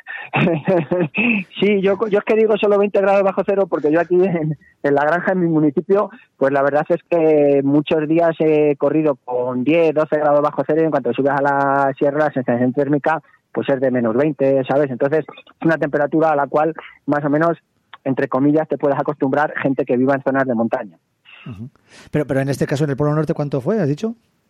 En el Polo Norte hubo días, de, yo estuve tres días en el Polo Norte, estuvimos entre temperaturas de menos 30 y menos 40 y creo que el día de la carrera exactamente fueron 35 bajo cero. Vale. Y, y eso, ento- y y llevas, llevas un pantalón, es decir, llevas una malla térmica, otra malla encima y luego además que un pantalón, ¿de qué tipo? Un pantalón, eh, es el mismo, yo en este caso es de la marca Solo Clean, se llama Nimbus y es eh, del tejido Testren, pero por ejemplo le puede haber de Salomon con el tejido que tenga tipo Goretés, eh, por ejemplo Trango utiliza Goretés, al final lo que tú tienes que tratar es de que si llueve o te nieva no te mojes y que sobre todo lo que te digo, que no te penetre el aire, porque si te mm. penetra el aire y es el aire muy frío, lo que te hace es que te congela el sudor y si se te congela el sudor eh, te puede quemar. Por eso también te digo que las primeras capas pueden ser de Coolmax. En estos tejidos, a lo mejor Víctor sabe un poco más que yo, pero posiblemente el Coolmax eh, te haga que te salga fuera el sudor eh, y luego con las otras diferentes capas. lo que vayas haciendo es que el sudor vaya saliendo hacia afuera y que no se te congele pegado a la piel porque te puede quemar. ¿qué, es, el Coolmax, Víctor? ¿Qué es eso? El Coolmax, todos los tejidos, el Dry Fit de Nike o el Coolmax o cualquier tejido de estos con una palabra un poliéster con una palabra un poco rara que suelen llevar en estas marcas, son, son tejidos que están diseñados, el, están diseñados para evacuar mucho más rápidamente el sudor. Eh, esto se consigue sin explicarlo, explicarlo sin imágenes es difícil, pero vamos a ver si vamos a hacer un ejercicio de imaginación por un momento y vamos a pensar en el, en el hilo de poliéster con el que se tejen las prendas, ¿vale? Un hilo de poliéster, en todo lo que tenemos en la cabeza, en principio es redondo, ¿no? En sección me refiero. Sí, en teoría. La sección es circular. ¿Por qué? Porque eso es un plástico que se derrite y se extruye a través de una boquilla, como la plastilina. Se calienta, se extruye, se derrite. Y entonces, si la boquilla es redonda, el hilo que sale es redondo. De modo que cuando yo sudo, mi gota de sudor se va a posar sobre ese filamento y va a hacer una perlita. Como cuando espolvoreas un poquito de agua sobre el mantel y se queda esa gotita perlando el mantel. Sí, sí. Sí, sí. Vale, eso porque eso se basa en la tensión superficial de la propia gota, ¿vale? Bueno, estoy haciendo una, simplificación, pero para que un poco podamos entenderlo, ¿vale? Entonces, ¿cómo puedo, em, una vez que la gota está posada sobre el filamento, esa gota se evaporará, ¿vale? Se evaporará o, se pondrá en contacto con la siguiente capa de tejido y se evaporará y se, pasará a la siguiente capa de tejido que yo he puesto. Y eso ocurre a una velocidad dada una, una velocidad tardará unos X segundos desde que la gota se posa en el filamento hasta que la gota se evapora y ya no hay gota, ¿vale? Y esa velocidad es estándar. A unas condiciones de temperatura y presión dadas, eso no lo puedes acelerar de ninguna de las maneras. ¿Cómo puedes conseguir que la gota se, se, evapore más deprisa? Es decir, ¿cómo conseguimos que la prenda no retire el sudor de la piel más deprisa? Aumentando la velocidad de evaporación. ¿Y eso cómo se consigue? Aumentando la superficie de la gota. Eh, para hacer un ejemplo muy básico, eh, yo tengo un vaso de agua, ¿vale? Hmm. y, yo y lo pongo al sol. Y ese vaso tiene que evaporarse, ¿vale? Y tengo otro vaso de agua y lo que hago es que lo vierto en el suelo. ¿Cuál, de los dos, ¿Cuál de los dos vasos se evapora antes? El agua, dices. ¿Cuál, cuál, las aguas de...? O sea, el agua, el agua, ¿cuál es el agua que se evapora antes? ¿El que está en el vaso o el que está en el, suelo? La que está en el suelo. ¿Por qué? Porque la superficie de exposición es mucho mayor. Es decir, es la evaporación del agua, la velocidad de evaporación del agua aumenta cuando hay más superficie en contacto mm. con, la atmósfera. ¿Cómo conseguimos que un tejido sea más transpirable? Pues lo que hacemos es que esa boquilla que hemos extruido el, por, la que, por la que extruimos el poliéster, en vez de ser cilíndrica, tiene forma de radiador, tiene como unas estrías que lo que hacen es que cuando yo eh, extruyo el filamento, en vez de salir una cosa redonda, sale una cosa que tiene como estrías, es como cuadrada y con estrías, por arriba y por abajo, tiene un, estriado, un rayado de profundidad como un tallarín al que le pasaras un tenedor a lo largo. Sí, sí, sí. ¿Vale? Entonces, ¿qué ocurre? Que cuando la gota se posa sobre esa prenda, o sea, sobre ese tipo de hilo, se rompe la tensión superficial de la gota y la gota se estira, aumentando mucho la superficie de contacto del líquido con el ambiente. Y de esa manera lo que consigues es que se evapore mucho más rápido. Eh, visualmente, si tú echas una gota de agua en una prenda con un poliéster de este tipo y echas la misma gota en una prenda de un poliéster base, lo que vas a notar visualmente es que la gota se esparce, eh, hace un, rodal mucho mayor. Mm. Sin embargo, en la que tiene el poliéster básico, normal, redondo, la gota no se esparce tanto. Entonces, lo que consigues es que cuando la, como la gota se expande mucho, eh, la superficie de contacto con la atmósfera aumenta mucho y la velocidad de transpiración aumenta muchísimo. Por eso mm. es muy importante, como comenta Luis, que si tú vas a llevar un, o sea, vas a ir a un sitio donde la climatología es muy adversa y la humedad en contacto con la piel puede hacer directamente que te quemes, necesitas que se retire muy rápidamente de, la piel. Necesitas que se evapore todo lo rápido que puedas para que sí pase a la siguiente capa y ya de ahí a la membrana vaya al exterior. Ajá. Eh, oye, vaya, Luisete, eh, clase magistral que nos ha dado Víctor ahora mismo de, de tejidos, de diseño de prendas. ¿eh? No vamos a andar mucho más en ello porque no tenemos mucho tiempo, pero eh, eh, ¿quieres decir algo rápido, Luisete, de esto? Sí, mira, eh, hay una hay un tejido, lo que pasa es que yo, claro, a nivel de tejido no tengo la misma información que tiene que tiene Víctor, sé que le tiene solo cream y en valor a lo que él ha explicado un poco que por lo que los conocimientos que yo tengo cuando voy a por ropa que necesito y tal, eh, lo que él ha dicho más o menos es como si expulsara en cuatro direcciones, si diríamos izquierda, derecha, a un lado y a otro, ¿no? Pues el tejido este que tiene solo clean, que no sé si se llama Dri, no sé qué, es algo así, como él ha dicho. pues, es que me recuerdo que, por ejemplo, Nike creo que es el Drify, te decía Coolmas, te- bueno, pues esto es Dry, no sé qué. Eh, expulsa en cinco direcciones. Viene un poco a explicar esto lo que, lo que estaba diciendo Víctor, ¿no? Cuanto más superficie hay, más posibilidad tienes de, de que el sudor salga hacia afuera. Claro, claro. Y en este caso, eh, yo he probado esas camisetas, incluso mojándolas en el grifo, y por fuera estar mojada y por dentro tener la piel completamente seca porque ha sido capaz de expulsar todo, todo el agua Ujú. hacia la parte de afuera, como bien te explicaba Víctor. Interesante. Oye, os voy a despedir a los dos, pero yo quiero dejar en el aire un tema del que hablaremos y si quieres, Luisete, cuando vuelva Víctor y hable de ello, pues también intervienes tú. Y es que lo has citado antes y además lo estoy leyendo también en este artículo que me has mandado. Eh, una de las prendas a tener en cuenta eh, cuando vamos a correr con frío, eh, los calzoncillos. Claro, pero yo voy a dejar aquí en el aire, os voy a hacer una pregunta, quiero que respondáis rápido con una frase de cada uno de, de- de vosotros, pero Víctor, ¿existen calzoncillos especiales técnicos para correr y que nos podamos poner en invierno? Eh, pues seguro que sí. Sí. Yo no los uso, pero seguro que sí. Yo no corro en un sitio que haga tanto frío, pero seguro que sí. A ver, en principio con la propia malla térmica deberías ir bien. Lo que pasa es que verdad que se hace mucho, mucho frío. Seguro que hay un calzoncillo técnico afelpadito que te cuide mejor. Vale, espera, Víctor, ya le voy a preguntar a Luisete porque seguro que lo he usado. Eh, pero, pero, pero claro, eh, eso siempre y cuando lleves calzoncillos debajo de la malla. Víctor, Claro, claro, claro, claro. ¿tú eres de los que lleva o no lleva? Yo soy de. Sí, yo soy de calzoncillo debajo de la malla, sí. siempre. Ah, vale, vale. Luisete, ¿tú eres de calzoncillo debajo de la malla y has llevado en alguna ocasión uno especial para correr con mucho frío? Sí, yo te digo, yo soy de las dos cosas. Yo empecé corriendo sin calzoncillo debajo de, de la malla, porque bueno, había veces que rozaban y tal. También es cierto que los calzoncillos que, usa- que usábamos no eran para nada especiales. Eh, y hay unos calzoncillos que están hechos en culmas, eh, seguro que hay diferentes marcas, eh, que lo que te hacen es eso, que sobre todo para cuando vas a correr en frío, que al final el, el, el sudor eh, lo puedas expulsar.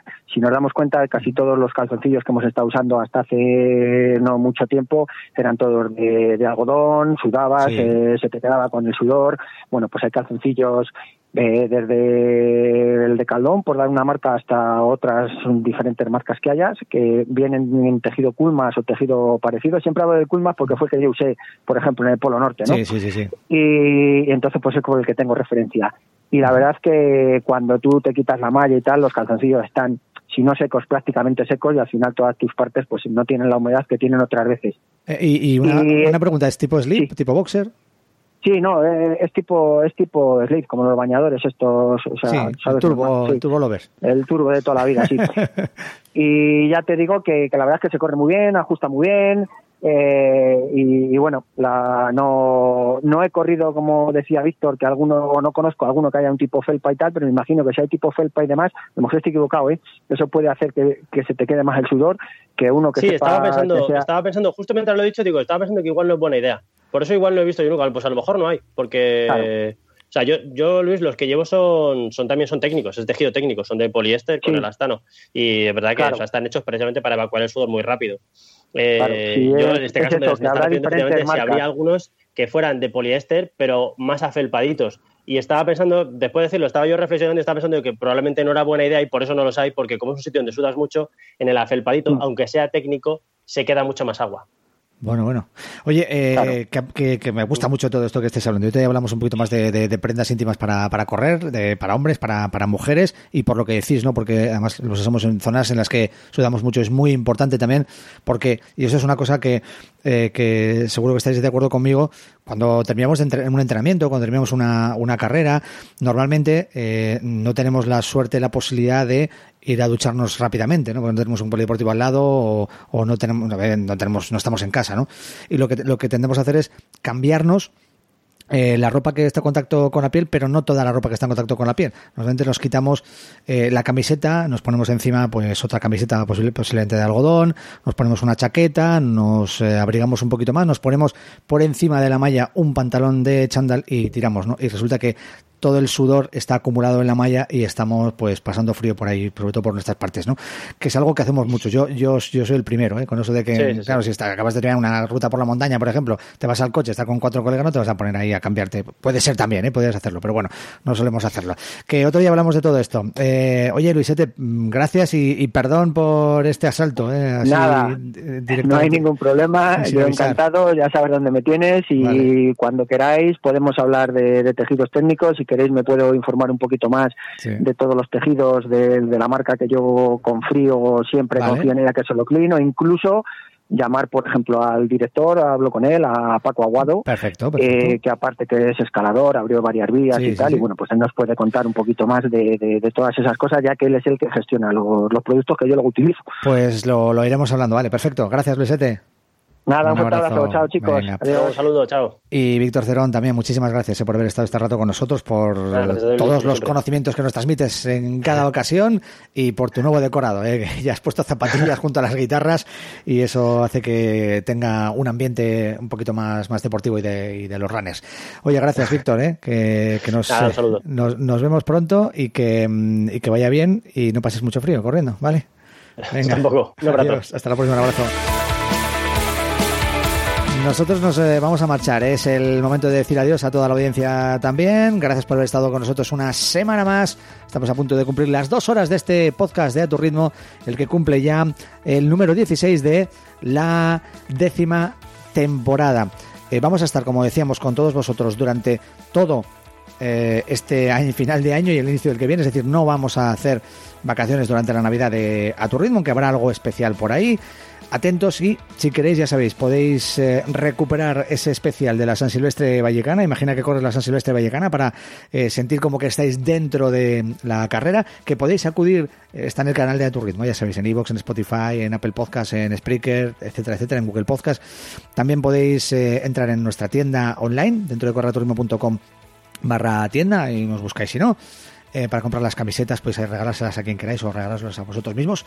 Y mm, también que, que eso, que cada día estamos también presentes en las redes sociales de Turismo, que nos busquéis y que compartáis lo que queráis con nosotros. Nos encontramos dentro de siete días con otro nuevo episodio de Turismo. Gracias y hasta la próxima. Adiós.